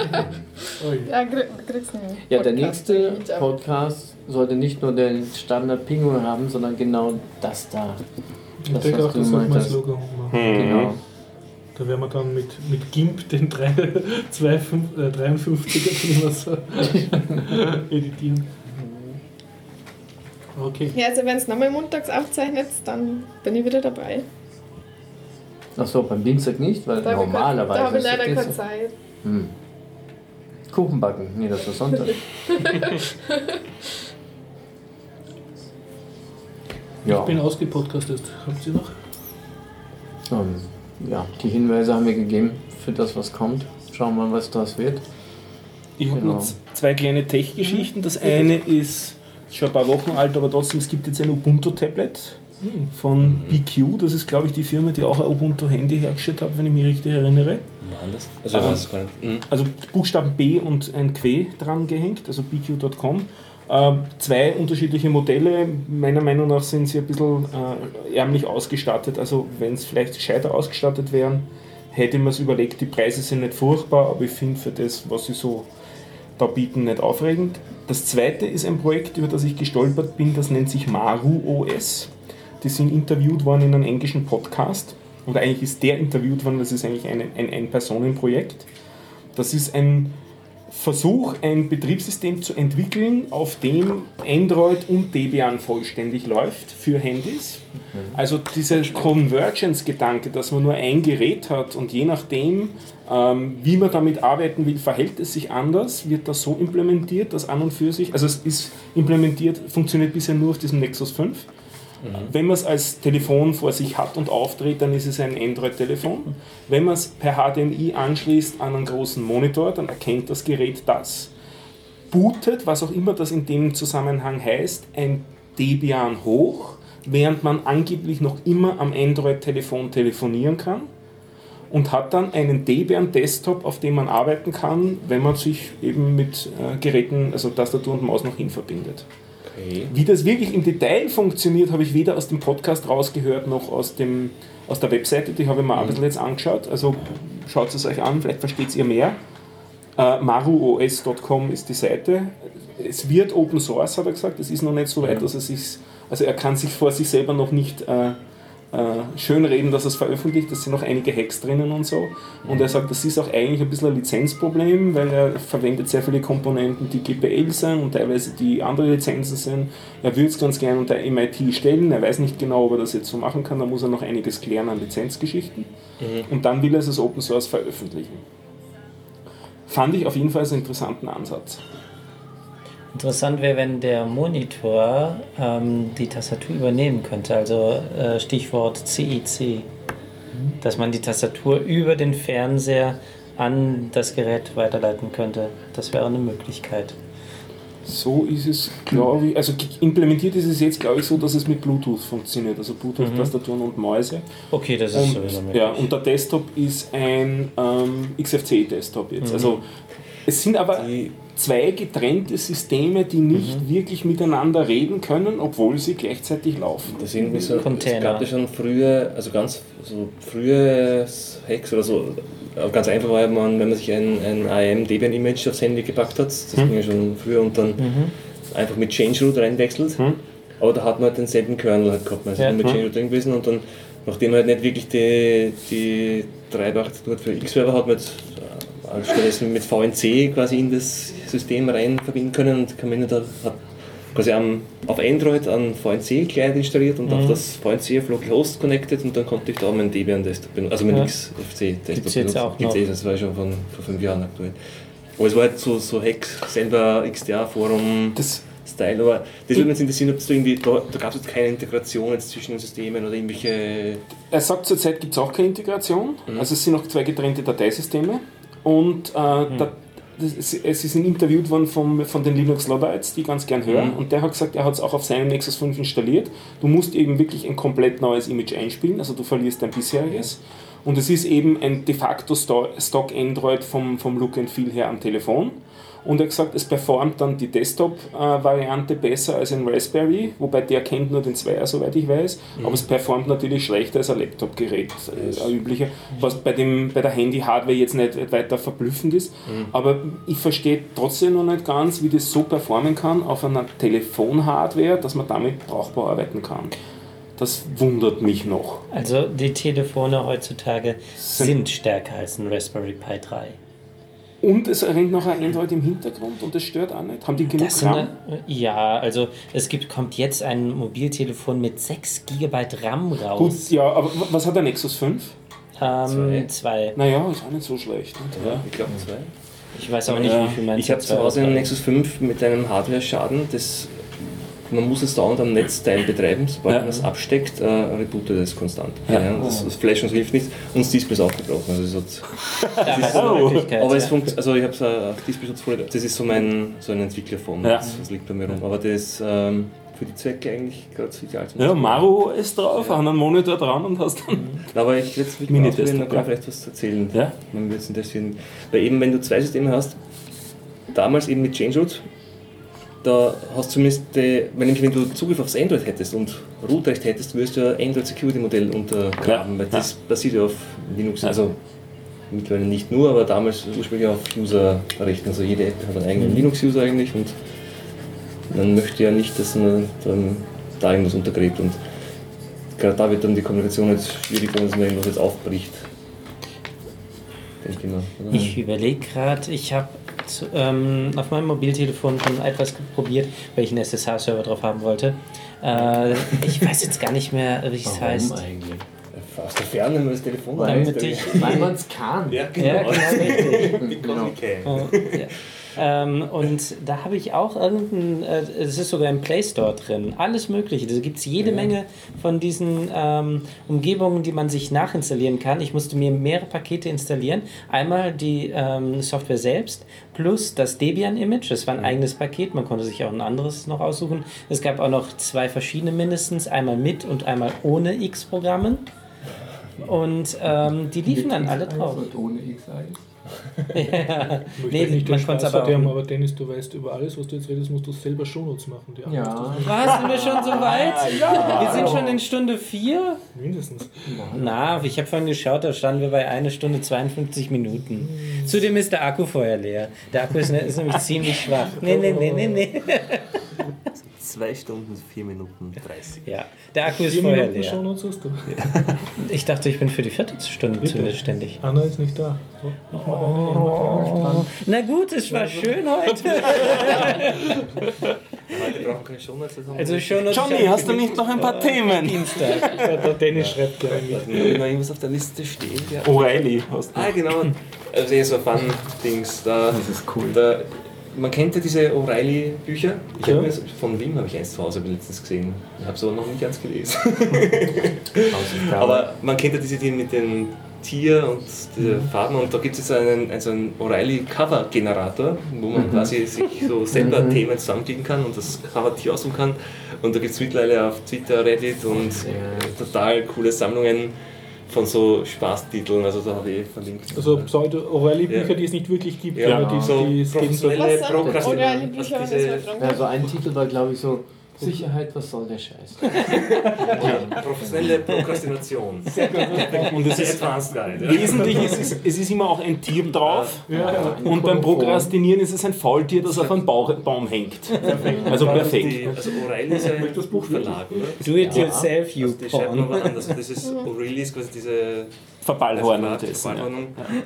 Wie schreibt man die O'Reilly? O, O Apostroph R E I L Y. Ob, Reihe. weiß nicht, ob ein oder zwei Das liest sich fast so wie der Flughafen in Paris. Only, Dort, wo noch Windows 3.11 läuft. ja, genau. Ja, der Flugzeug läuft noch was Interesse. Gibt es auch, gibt's auch ein paar Twitter-Accounts, die nur solche Titel ähm, und Bilder von Büchern posten, sind herrliche Geschichten Mhm. dabei. Bitte in die Shownotes. Ja, Wir brauchen einen Bierdacher. ist ja nicht deine Stunde. Nein, ich mach die erst. Ja. Eben. Nein, du kannst du eben selber dieses. Also kann man sich selber einen. Editor, einen Generator Ja, praktisch. Der Generator, ja. Da kannst du Bitte selber. tust du uns den auch schicken. Wir brauchen eben ein Haben wir- Bierdacher haben wir in den. Links? Haben wir, Haben wir haben eh schon drin. Yeah, ich habe heute noch Lust zum Spielen. Professional Podcasting Guide. Ja? Ja, äh, ähm, ich weiß nicht, ob es so ein riesiges Ding ist, aber am Freitagabend in Graz gibt es einen Tag der offenen Nacht. Nein, Quatsch. Eine, lange Nacht. Äh, Dieses Bier macht mich fertig. Ähm, ein Abend der offenen Tür beim Realraum Hackerspace. Ah, ja. Also falls Ja, es klar, noch jemand rechtzeitig hört, bitte kommt da mal hin, wenn es da schon nicht Und du wirst dort Party. äh, Mate trinken. Genau. Mhm. Was auch immer. Offene, Ta äh, offene Tür, fällt mir da ein, war jemand zufällig am Wochenende bei der Langen Nacht Forschung? Ja, ich war dort. Ich hab's, ich war nämlich nicht, aber hab's noch gelesen. Dennis, was Naja, also zum einen, ähm, ich war einmal am Heldenplatz. Ähm, die hatten dort, vielleicht mal direkt mit dem Wichtigsten anfangen, Essen. Ähm, Kuchen? Kuchen. das hat mich nicht interessiert. Ich weiß nicht, ob es Kuchen gab. Ich glaube aber nicht. Ähm, jedenfalls gab es dort insgesamt drei Fressbuden sozusagen. Einmal eine Fressbude, die ziemlich klassisch war. Aber was mich verwundert hat, waren die zwei anderen. Das waren sozusagen Start-ups. So kamen die mir vor. Das Schon okay, waren aber magst du nicht sagen, warum die Leute sich am Heldenplatz getroffen haben? Man, Ach, das ist doch wurscht. Forschung. Naja, Ich glaub, nach es der Forschung. es gibt überall Forschung in die. Ja. Es gab Ja. gesagt, äh, hunderte Standorte innerhalb Ja. der Stadt, aber was. Es hat Ja. über eine Herz-OP live zum Zuschauen In der? Med-Uni. Hat mir jedenfalls meine Mitbewohner erzählt. Uh, Ich war das mal vor, Jahren auf der Med-Uni beim eben so einem Abend, da haben sie einen, einen Patienten ohne Herzschlag halt gezeigt. Ich meine, der hat ein bisschen Leid dann, weil jeder ist hin und beim Puls gefühlt. Der hat mir ein künstliches Herz gehabt, das, das hat nicht pulst, sondern konstant pumpt. Ja. Da hat er keinen Puls. Streamt. Genau, streamt. Und der, der, war halt dort, der war halt dort so Teil des. Das hat jeder antatschen dürfen. Der, war, hat das ja noch damals so in seinem Ja. Krankenbett gewesen, aber ebenso als künstliches Herz hat man das Modell gesehen. Die konnte sich halt nicht wehren. Und der, Der Titel der Veranstaltung Puls. Ask a Zombie. der Mann ohne Puls. Selfie mit Zombie. genau. Aber so Dinge, damals war das auch mit 3D äh, Ultraschall, also ich kannte Ja. Ultraschall, ich habe jetzt nur diese, so, also, ich kennt diese Dinge, wo man nichts erkennt drauf, außer der Arzt sagt, oh, das ist das. Und, und so haben sie so gezeigt, halt so noch live vorgeführt, so 3D-Ultraschall, wo du wirklich dreidimensional das Baby da siehst im Bauch und so, also voll, so wie man es, also wirklich erkennbar in Farbe und so. Ich glaube, es war irgendwie eingefärbt, aber. Aber es, wie gesagt, diesmal war ich leider nicht da und habe das dann ja. Ja, also. Aber wir waren beim Heldenplatz. Wir Ja, genau, richtig. waren beim Essen. Da waren, ja, das waren drei junge Damen, die ähm, so richtig. von seinem Food Startup. Ja, genau, richtig. Weil ich fand das wirklich ähm, schon eins der beeindruckendsten Sachen und normalerweise interessieren die mich eigentlich am wenigsten.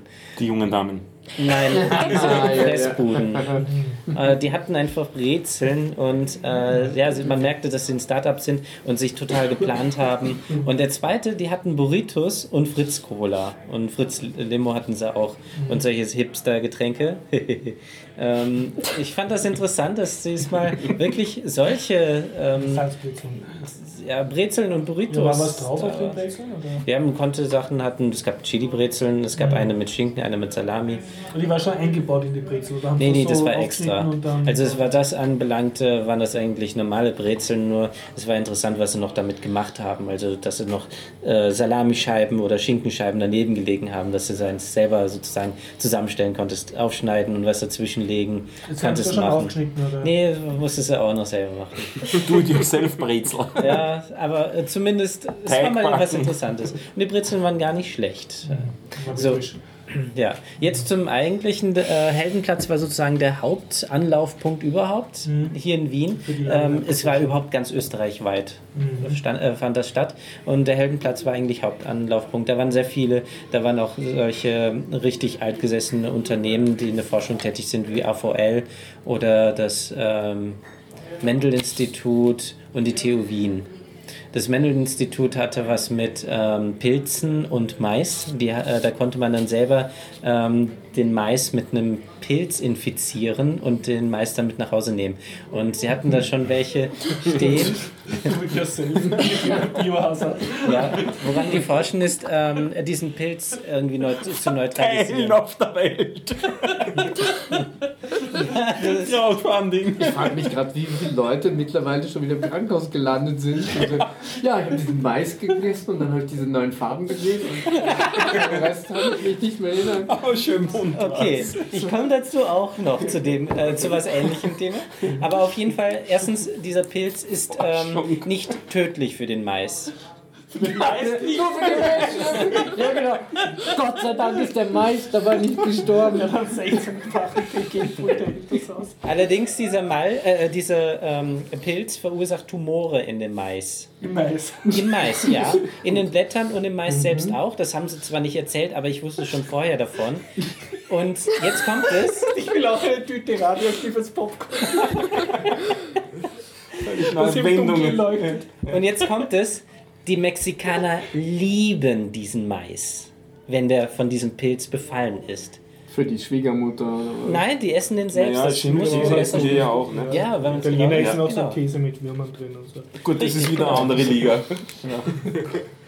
Also auf jeden Fall, ähm, ja, also es gibt da anscheinend sogar einen Markt in Mexiko. Und nun kapiert man, warum sie das mögen? Einfach weil, wie wie man die, die Killer mit Wurm drinnen trinkt, einfach weil es grauslich ist? Oder, Ich, äh, oder also, das schon anscheinend so schmeckt wie Das ist Vermutprobe, traust dich nie. Ahnung. Ah, genau. Es ist wahrscheinlich so ähnlich wie jemand, der Limburger isst. Oder ähm, wie heißt die österreichische Variante? Quagel. Quageln, ja. Ne, das Ja. ist auch deutsch. Ich meine jetzt diesen Streichkäse aus Linz oder so? Nee. Magen, Streichkäse, wisst ihr nicht. Ich, ich hätte auch gemeint, Quageln ist das Quagel, Schlimmste. da am sterben auch ab und zu Leute. Na, das war's nicht. Dieser mit Kümmel drin, dieser Streichkäse, dieser typisch.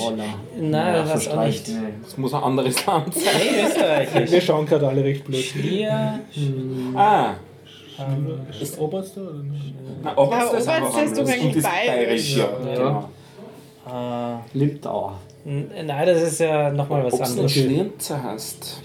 Und ob das nicht was Kärntnerisches ist. Es ist auf Aber jeden Fall so ein, so ein ganz leicht transparenter Käse, nicht, äh, ähm, ähm, also ähnlich wie der Quakel. Und da ist Kümmel mit drin und das ist ein Okay. Streichkäse. Im Gegensatz zum Quakel, den man eher schneidet. worauf willst du jetzt hinaus? Du warst bei schimmligen Popcorn. Ja, ich würde sagen, Und ich glaube, in äh, nicht schimmlig, Pilzinfektion mit Ah. Tumoren. Und so ist es im Prinzip, die mögen anscheinend diesen. Mais.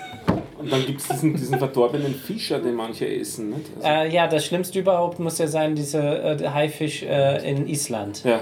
Ja, äh, meine Freundin hat den probiert und die fand ihn ganz, ganz schlimm. Also man kann ja vieles probieren, aber der muss wohl ganz, ganz schlimm sein. Ja, jedenfalls, ähm, das war einmal, die TU hatte irgendwas mit dem Mars und ähm, ich habe so gewitzelt, weil die Leute wurden so in, äh, mit angekettet überall und anscheinend sind die irgendwie gesprungen. Da standen so viele Menschen drumherum, dass ich da nichts sehen konnte. Aber man konnte sehen, wie die da verkabelt worden sind, ganz viele und irgendwie wohl rumhüpfen konnten. Ich habe schon gescherzt, ja, wahrscheinlich werden die nur verkabelt, weil unten drunter ein Wurmloch zum Mars ist und damit sie ihn wieder zurückholen können. Das, also, äh, ich weiß nicht genau, was sie da hatten, aber auf jeden Fall hat das was mit Mars zu tun gehabt. Und ähm, ja, da war sehr, sehr, sehr viel los. Ähm, es gab dann noch einen Stand von Safer Internet, das ist eher was für Kinder, damit die äh, nicht ihre Bilder im Internet veröffentlichen und solche Sachen. Ähm, und ja, Das war alles am Heldenplatz. das war alles am Heldenplatz. Also gab es, glaube ich, am äh, Heldenplatz allein schon 100 Aussteller oder sowas. Wir sind dann aber an Prater gefahren und ähm, dort gab es angeblich an diesem Abend sogar eine Drogenrazzia. Davon haben wir nichts mitbekommen.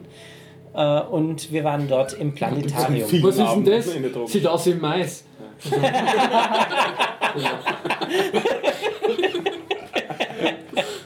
Wir hatten dann nämlich mit, mit dem, Planetarium. Wir hatten dort auch, äh, da konnte man halt auch rein und ähm, es, es waren schöne ähm, Vorträge. Einmal über das Horoskop. Und zwar wirklich informativ. Die haben anfangs das Horoskop, woher das kommt, wie das entstanden ist, wirklich ähm, geschichtlich aufarbeitet und wie es funktioniert. Sie haben wirklich das Horoskop erklärt, ähm, wie, äh, wie es aufgebaut ist und die Funktionen. Also, dass selbst ein äh, Astrologe neidisch werden könnte. Ähm, oder beziehungsweise dann irgendwas sagen könnte. Und ich habe mir so gedacht, hm, also, hallo? Was haben die da gegessen, dass sie jetzt über Astrologie reden? Mutiertes Popcorn. Auf jeden Fall, ähm, was äh, sie haben es halt nicht in irgendeiner Weise bewertet, nicht schlecht gemacht, nicht Ja. positiv geredet, Ja, gar nicht, sondern einfach nur erklärt, was die Menschen damals geglaubt haben und aus deren Perspektive. Das ging Kopernikus hat ja auch noch ähm, also äh, an den Horoskop sozusagen geglaubt, aber da gab es den Kepler ersten wurde gleich bezahlt dafür, dass er Horoskop gemacht hat. Ja, Kepler, ja genau. Die, ähm, der Papst ursprünglich ähm, vor der Ta- Jahrtausendwende, ähm, die haben das Horoskop verteufelt. Und dann um die Jahrtausendwende äh, ging es daraufhin ähm, dazu, dass die Päpste selber versucht haben, äh, Leute anzustellen, den, die einem das Horoskop, also die Zukunft voraussagen. Und äh, dass eben bei Kepler, äh, Galileo äh, und ähm, Kopernikus dann ein leichter Bruch entstand, dass, die, dass ähm, zum einen die Wissenschaft, also die Astronomie entstanden ist und das Horoskop geblieben ist. Und die, Das hat sich dann mehr Richtung Wirtschaftskammer entwickelt. Genau. äh, Wo es eine Vertretung gibt für die Astrologen. Ja. Also die, äh, äh, die Horoskope, äh, die sind immer komplizierter geworden ähm, und die Wissenschaftler sind, haben alles vereinfacht. Vereinfachung ist das Prinzip der Wissenschaft, während die Astrologie versucht, alles zu verkomplizieren, damit es noch in einem alten Weltbild Platz hat. Also die glauben immer noch mit ähm, äh, Sonne, Jupiter und so weiter, dass die dort herumwandern und Schleifen ziehen und so Ich glaube weiter. eher, dass das mit dem Konkurrenzschutz zu tun hat. Mit dem was? Mit dem Konkurrenzschutz. Wenn du jetzt dein Geld verdienst, dass du anderen die Zukunft vorhersagst, magst du nicht, dass die Regeln auf so ein kleines Blattl von der Jana passen, wo sich das Ja. selber machen kann. Das kann sein, Dann ja. magst du, dass das sehr kompliziert ist und dass Mhm. das. Und das Äh, muss backwards compatible sein, so wie Windows. Ja, richtig. Ja, äh, jedenfalls war das eine schöne Erklärung und zum Schluss haben sie es eigentlich auch ähm, zum Teil mit, ähm, die Wissenschaft ähm, halt auch ein bisschen erklärend äh, beschrieben, dass sie gesagt haben, vieles weiß die Wissenschaft noch nicht, aber sie versucht es herauszufinden. Es gibt Dinge, die, woran die Wissenschaft derzeit nur glaubt, aber sie möchten es beweisen, während beim Horoskop heißt es halt glauben oder nicht glauben, aber Wissen geht da gar nicht mehr eigentlich. Äh, Und ähm, sie meinten auch äh, in dem Video, also im Prinzip war das ein Video, äh, oh Gott, ich habe das Planetarium vergessen zu erklären. Planetarium. Äh, okay, komme ich gleich. Äh, jedenfalls gegen Ende haben sie, ah, jetzt habe ich wieder vergessen, was ich sagen wollte. Kein Problem bei den Shownotes. Wenn Das ist ja seine Stunde. genau, ich genieße das eigentlich so er Ja, das ist- Heute hat ähm, äh, Horst das Thema besser leiden. Lassen Dennis leiden. Bei den Shownotes Dennis schreiben. eine Theater in seine eigenen Shownotes. Das ist lustig. Ja, äh, jedenfalls, was ein Planetarium ist. Im Prinzip ist das eine, drei, äh, eine 180-Grad-Kuppel. In, äh, man sitzt unten im. Kreis. Halbkuppel. Ja, eine aber Halbkuppel. 360 Grad hat sie schon, wenn man einmal umgeht. Das. Eine Halbkuppel. Eine halber- Halbkuppel, aber mit Kreis. Eine halbe 360 Kuppel. Grad. Also ich muss mich jetzt schon ein bisschen einmischen, nachdem ich dort einmal gearbeitet habe und Mathematik auch mit Okay, studiert habe. jetzt kommt das Richtige. Also es ist eine Halbkugel und daher ist der richtige Raumwinkel Pi. Eine, also, sag ich doch, 180 Grad. Nein, Pi. Nein. Ja, es ist nur eine andere. Ähm, Nein, ist es nicht. Raumwinkel. Ja, ja, Aber mach weiter. ja, Oh, Raum. passt schon, ist okay. Ja, okay. Um es kurz zu machen, eine Halbkuppel und du siehst, äh, äh, da ist eine Lichtwerfmaschine, die tut Lichtpunkte an. Äh, no, da wollte ich drauf hinaus. Auf jeden Fall, sie haben einmal einen Projektor, damit sie sozusagen Video überall hin projizieren konnten. Sie konnten die ganze Kuppel ähm, Videos hin projizieren, wie sie es halt. ge- Ja, das stimmt. Er reicht nicht überall hin. Doch, sie haben überall Stefan hat gearbeitet. Er, er wird gekippt, er reicht nicht überall hin. Es ist einfach ein Full HD Beamer, der Ja. gekippt wird, der auf einer Achse, auf zwei Achsen ist und gekippt wird. Was ganz hübsch ist an dem Beamer, damit er brillant ist, ist es ein Laserbeamer. Also was man dort in der Kuppel sieht, ist wirklich nur die letzte optische Einheit. Der eigentliche Beamer steht im Keller, hat ungefähr die Größe von dem Tisch hier nur doppelt so hoch und macht dann Krach wie eine Höllenmaschine wegen der Kühlung von dem ganzen Ding. Und da unten sind dann die Laser, die sozusagen auch ordentlich die Energie verbraten und das wird dann über optische Leiter rauf äh, transferiert in die Kuppel und dann an die, auf die Kuppel projiziert. Aber es ist einfach ein Full HD Beamer, der ungefähr ähm, 5% würde ich sagen von der Fläche schafft und dann halt kippt. Ja. Ja, also konnte er überall. Äh, okay, nicht überall gleichzeitig. Nein, der Projekt ist im Weg. Ja, Kann ich Ich habe okay. Projekte Ja. zum Punkt kommen. Ich meine, oder Aber interessant ist eben im, in der Mitte dieser, äh, dieses Ding, ähm, was die Sterne projiziert. Das sind ja einzelne Lichtpunkte, die das projizieren kann. Und zwar wirklich nur. Podcast genau zu dem Ach so, Thema über ihr schon? Planetarium? Weiß nicht. Sieht man das ein? Oder habe ich das? Entschuldigung, nein, das Vor- war CAE. Müsste vor meiner Zeit gewesen sein. Ja, da gibt es ja Chaos. Moment, du, du hast doch nicht alle zugehört. Doch, er hat alle gehört. Doch, ich habe alle gehört. Dann müsstest du doch das wissen. 253 Ausgaben. Ja, ja, also. Nein, nein, die Nur, letzten. nur Chuck sind Norris hat sie alle zweimal gehört. Aber ich kann mich halt nicht an alle erinnern. Ja, äh, Auf jeden Fall, das Planetarium hat dich fasziniert. ja, wieder. Also Wieder. es ist schon Hm, das okay. äh, zweite Mal, dass ich drin war. Ähm, einmal war es lange Nacht der Museen und, Und, jetzt und, und. Sie haben sich jetzt nicht per se lustig gemacht über, über Horoskop- Astrologie. Nein, überhaupt das nicht. Sie haben es also- ernst genommen und Mhm. einfach nur gesagt, ähm, ja, Glauben ist Glauben, halt hier die. Frage und nicht Wissen.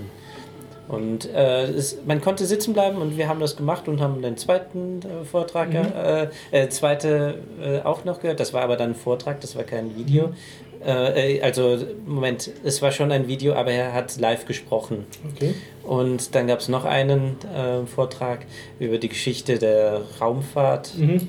Ähm, also Quatsch, von ähm, die Geschichte der Astronomie bis zur Raumfahrt, auch mit der Mondlandung und so weiter und so fort. Und welche Planeten es gibt ähm, und die Entfernungen, dass man da Also Gefühl jetzt sozusagen bekommt. naturwissenschaftliche Unterhaltung Ja, genau. Oder genau, welche Planeten es noch gibt, Ja. denen sie eine Oder Galaxien. Oder nicht mehr gibt. Nicht? Ja, genau, das hatten sie auch, welche es Ja. nicht mehr gibt. Und zwar nicht nur im Sinne von Pluto, sondern ähm, welche, die explodiert sind, also Mhm. ähm, eine Supernova. Ich meine, Pluto gibt es ja noch, aber nur. Er ist kein Planet mehr. Weil es gibt halt so viele andere, die genau in derselben Klasse wären, hätten entweder hunderte Planeten oder müssen einfach die Grenze woanders setzen. Aber Pluto ist genauso da wie sonst. Also wie, wie er vor zehn Jahren noch war. Wenigstens. Ich finde das Vor war, ein paar Millionen. er ist verschwunden und warum haben sie mir Pluto genommen? Ich finde das irgendwie so. Vorletztes Jahr in Berlin gab es eine Veranstaltung, die hieß als Planet noch, als, als Pluto noch ein Planet war. Ja. Und dann ein solches abgekürzt auch noch, When Pluto was a planet, also W Dings da. Ja. Und aber äh, Astronomen haben jetzt irgendwie weit geguckt und haben irgendwelche Anomalien, irgendwas. Und das scheint so zu sein, dass es noch einen weiteren Planeten gibt, den man Bei bisher uns. noch nicht sieht. Man sieht sozusagen muss irgendwas. Rupert heißen. Einmal, genau, dann wieder noch eine Anspielung. Genau, aber es scheint da draußen was zu sein. Man muss es nicht erstmal noch finden, aber das ist deswegen auch ein Problem, weil es so weit rausgeht. Also diese Bahn, diese Bahn von diesem Planeten scheint so auf, weiß nicht, 10.000 Jahre oder so zu gehen. Mhm. Also eine. Sonne. Ja, also deswegen ist das weit draußen. Aber ich bin gespannt, ob wir den noch sehen werden und wie, welchen Namen er dann bekommt. Eben Rupert vielleicht. Genau, und äh, wie der dann aussieht. Natürlich wird man was rausschicken und das wird irgendwie 1000 Jahre unterwegs sein, bis wir die Bilder sehen. Aber ähm, spannend, da draußen scheint noch was um die Erde sich zu drehen. Um die Erde. Wir haben Helio. Äh, Erde gesagt? ja, Heliozentrisches. Können, können wir das mal ganz kurz zurückdrehen hier? Das ist jetzt aber nur kleine Ungenauigkeit. Bei den Ich schieb Entfernungen das auf das Bier. Ja, stimmt, bei der Entfernung ist es wieder ist es wurscht. fast wurscht. Sven kommt extra zum Facepalmen von Berlin angereist. Aber, aber wenn vielleicht noch wer was zum Pluto rausfinden könnte, warum der so aussieht, wie er aussieht, das wissen wir zurzeit auch nicht wirklich. Jetzt Sonde Warum er relativ nicht aussieht wie ein Hund oder was? Äh, na, warum er relativ glatt ist und einen relativ hohen Re Reflexionskoeffizienten hat, das wissen wir eigentlich nicht wirklich. Der passt in keinerlei Schema. Da ist jetzt der Sonde relativ knapp vorbeigefahren, die hat jetzt. Andere Kometen mögen ihn nicht. Und dass man den Mond, der ja auch ziemlich groß ist vom Pluto, dass die wirklich schon äh, fast um, äh, dass beide um sich äh, selbst kreisen. So mal gemeinsam sterben. Ja, das ist ja, weil der Mond so sehr, sehr groß ist. Liebe Leute, Und setzen wir das nicht. Gespräch vielleicht fort, ohne aufzunehmen. Das, Ich habe noch einen Ausflugstipp. bitteschön. Ein weiteres Planetarium, nachdem, das, nachdem ich das Wiener Planetarium dafür kritisiert habe, dass es nicht Full Dome Video hat, also das wäre ein Videoprojekt, der, der permanent den, ge- ganz, die ganze äh, Halbkugel äh, bestrahlen kann. Es gibt in Österreich eine, ein Planetarium, das hat Full Dome Video, in einer Stadt, in der sich die meisten Leute von uns wahrscheinlich noch gar nicht aufgehalten haben, das ist Judenburg. Das ist eine kleine Stadt in der, in der Steiermark. Das hat als Attraktion in einem Kirchturm eingebaut oder einem Stadtturm eingebaut einen, ein kleines Planetarium, so für 30 bis 35 Leute, mit Full Dome Video.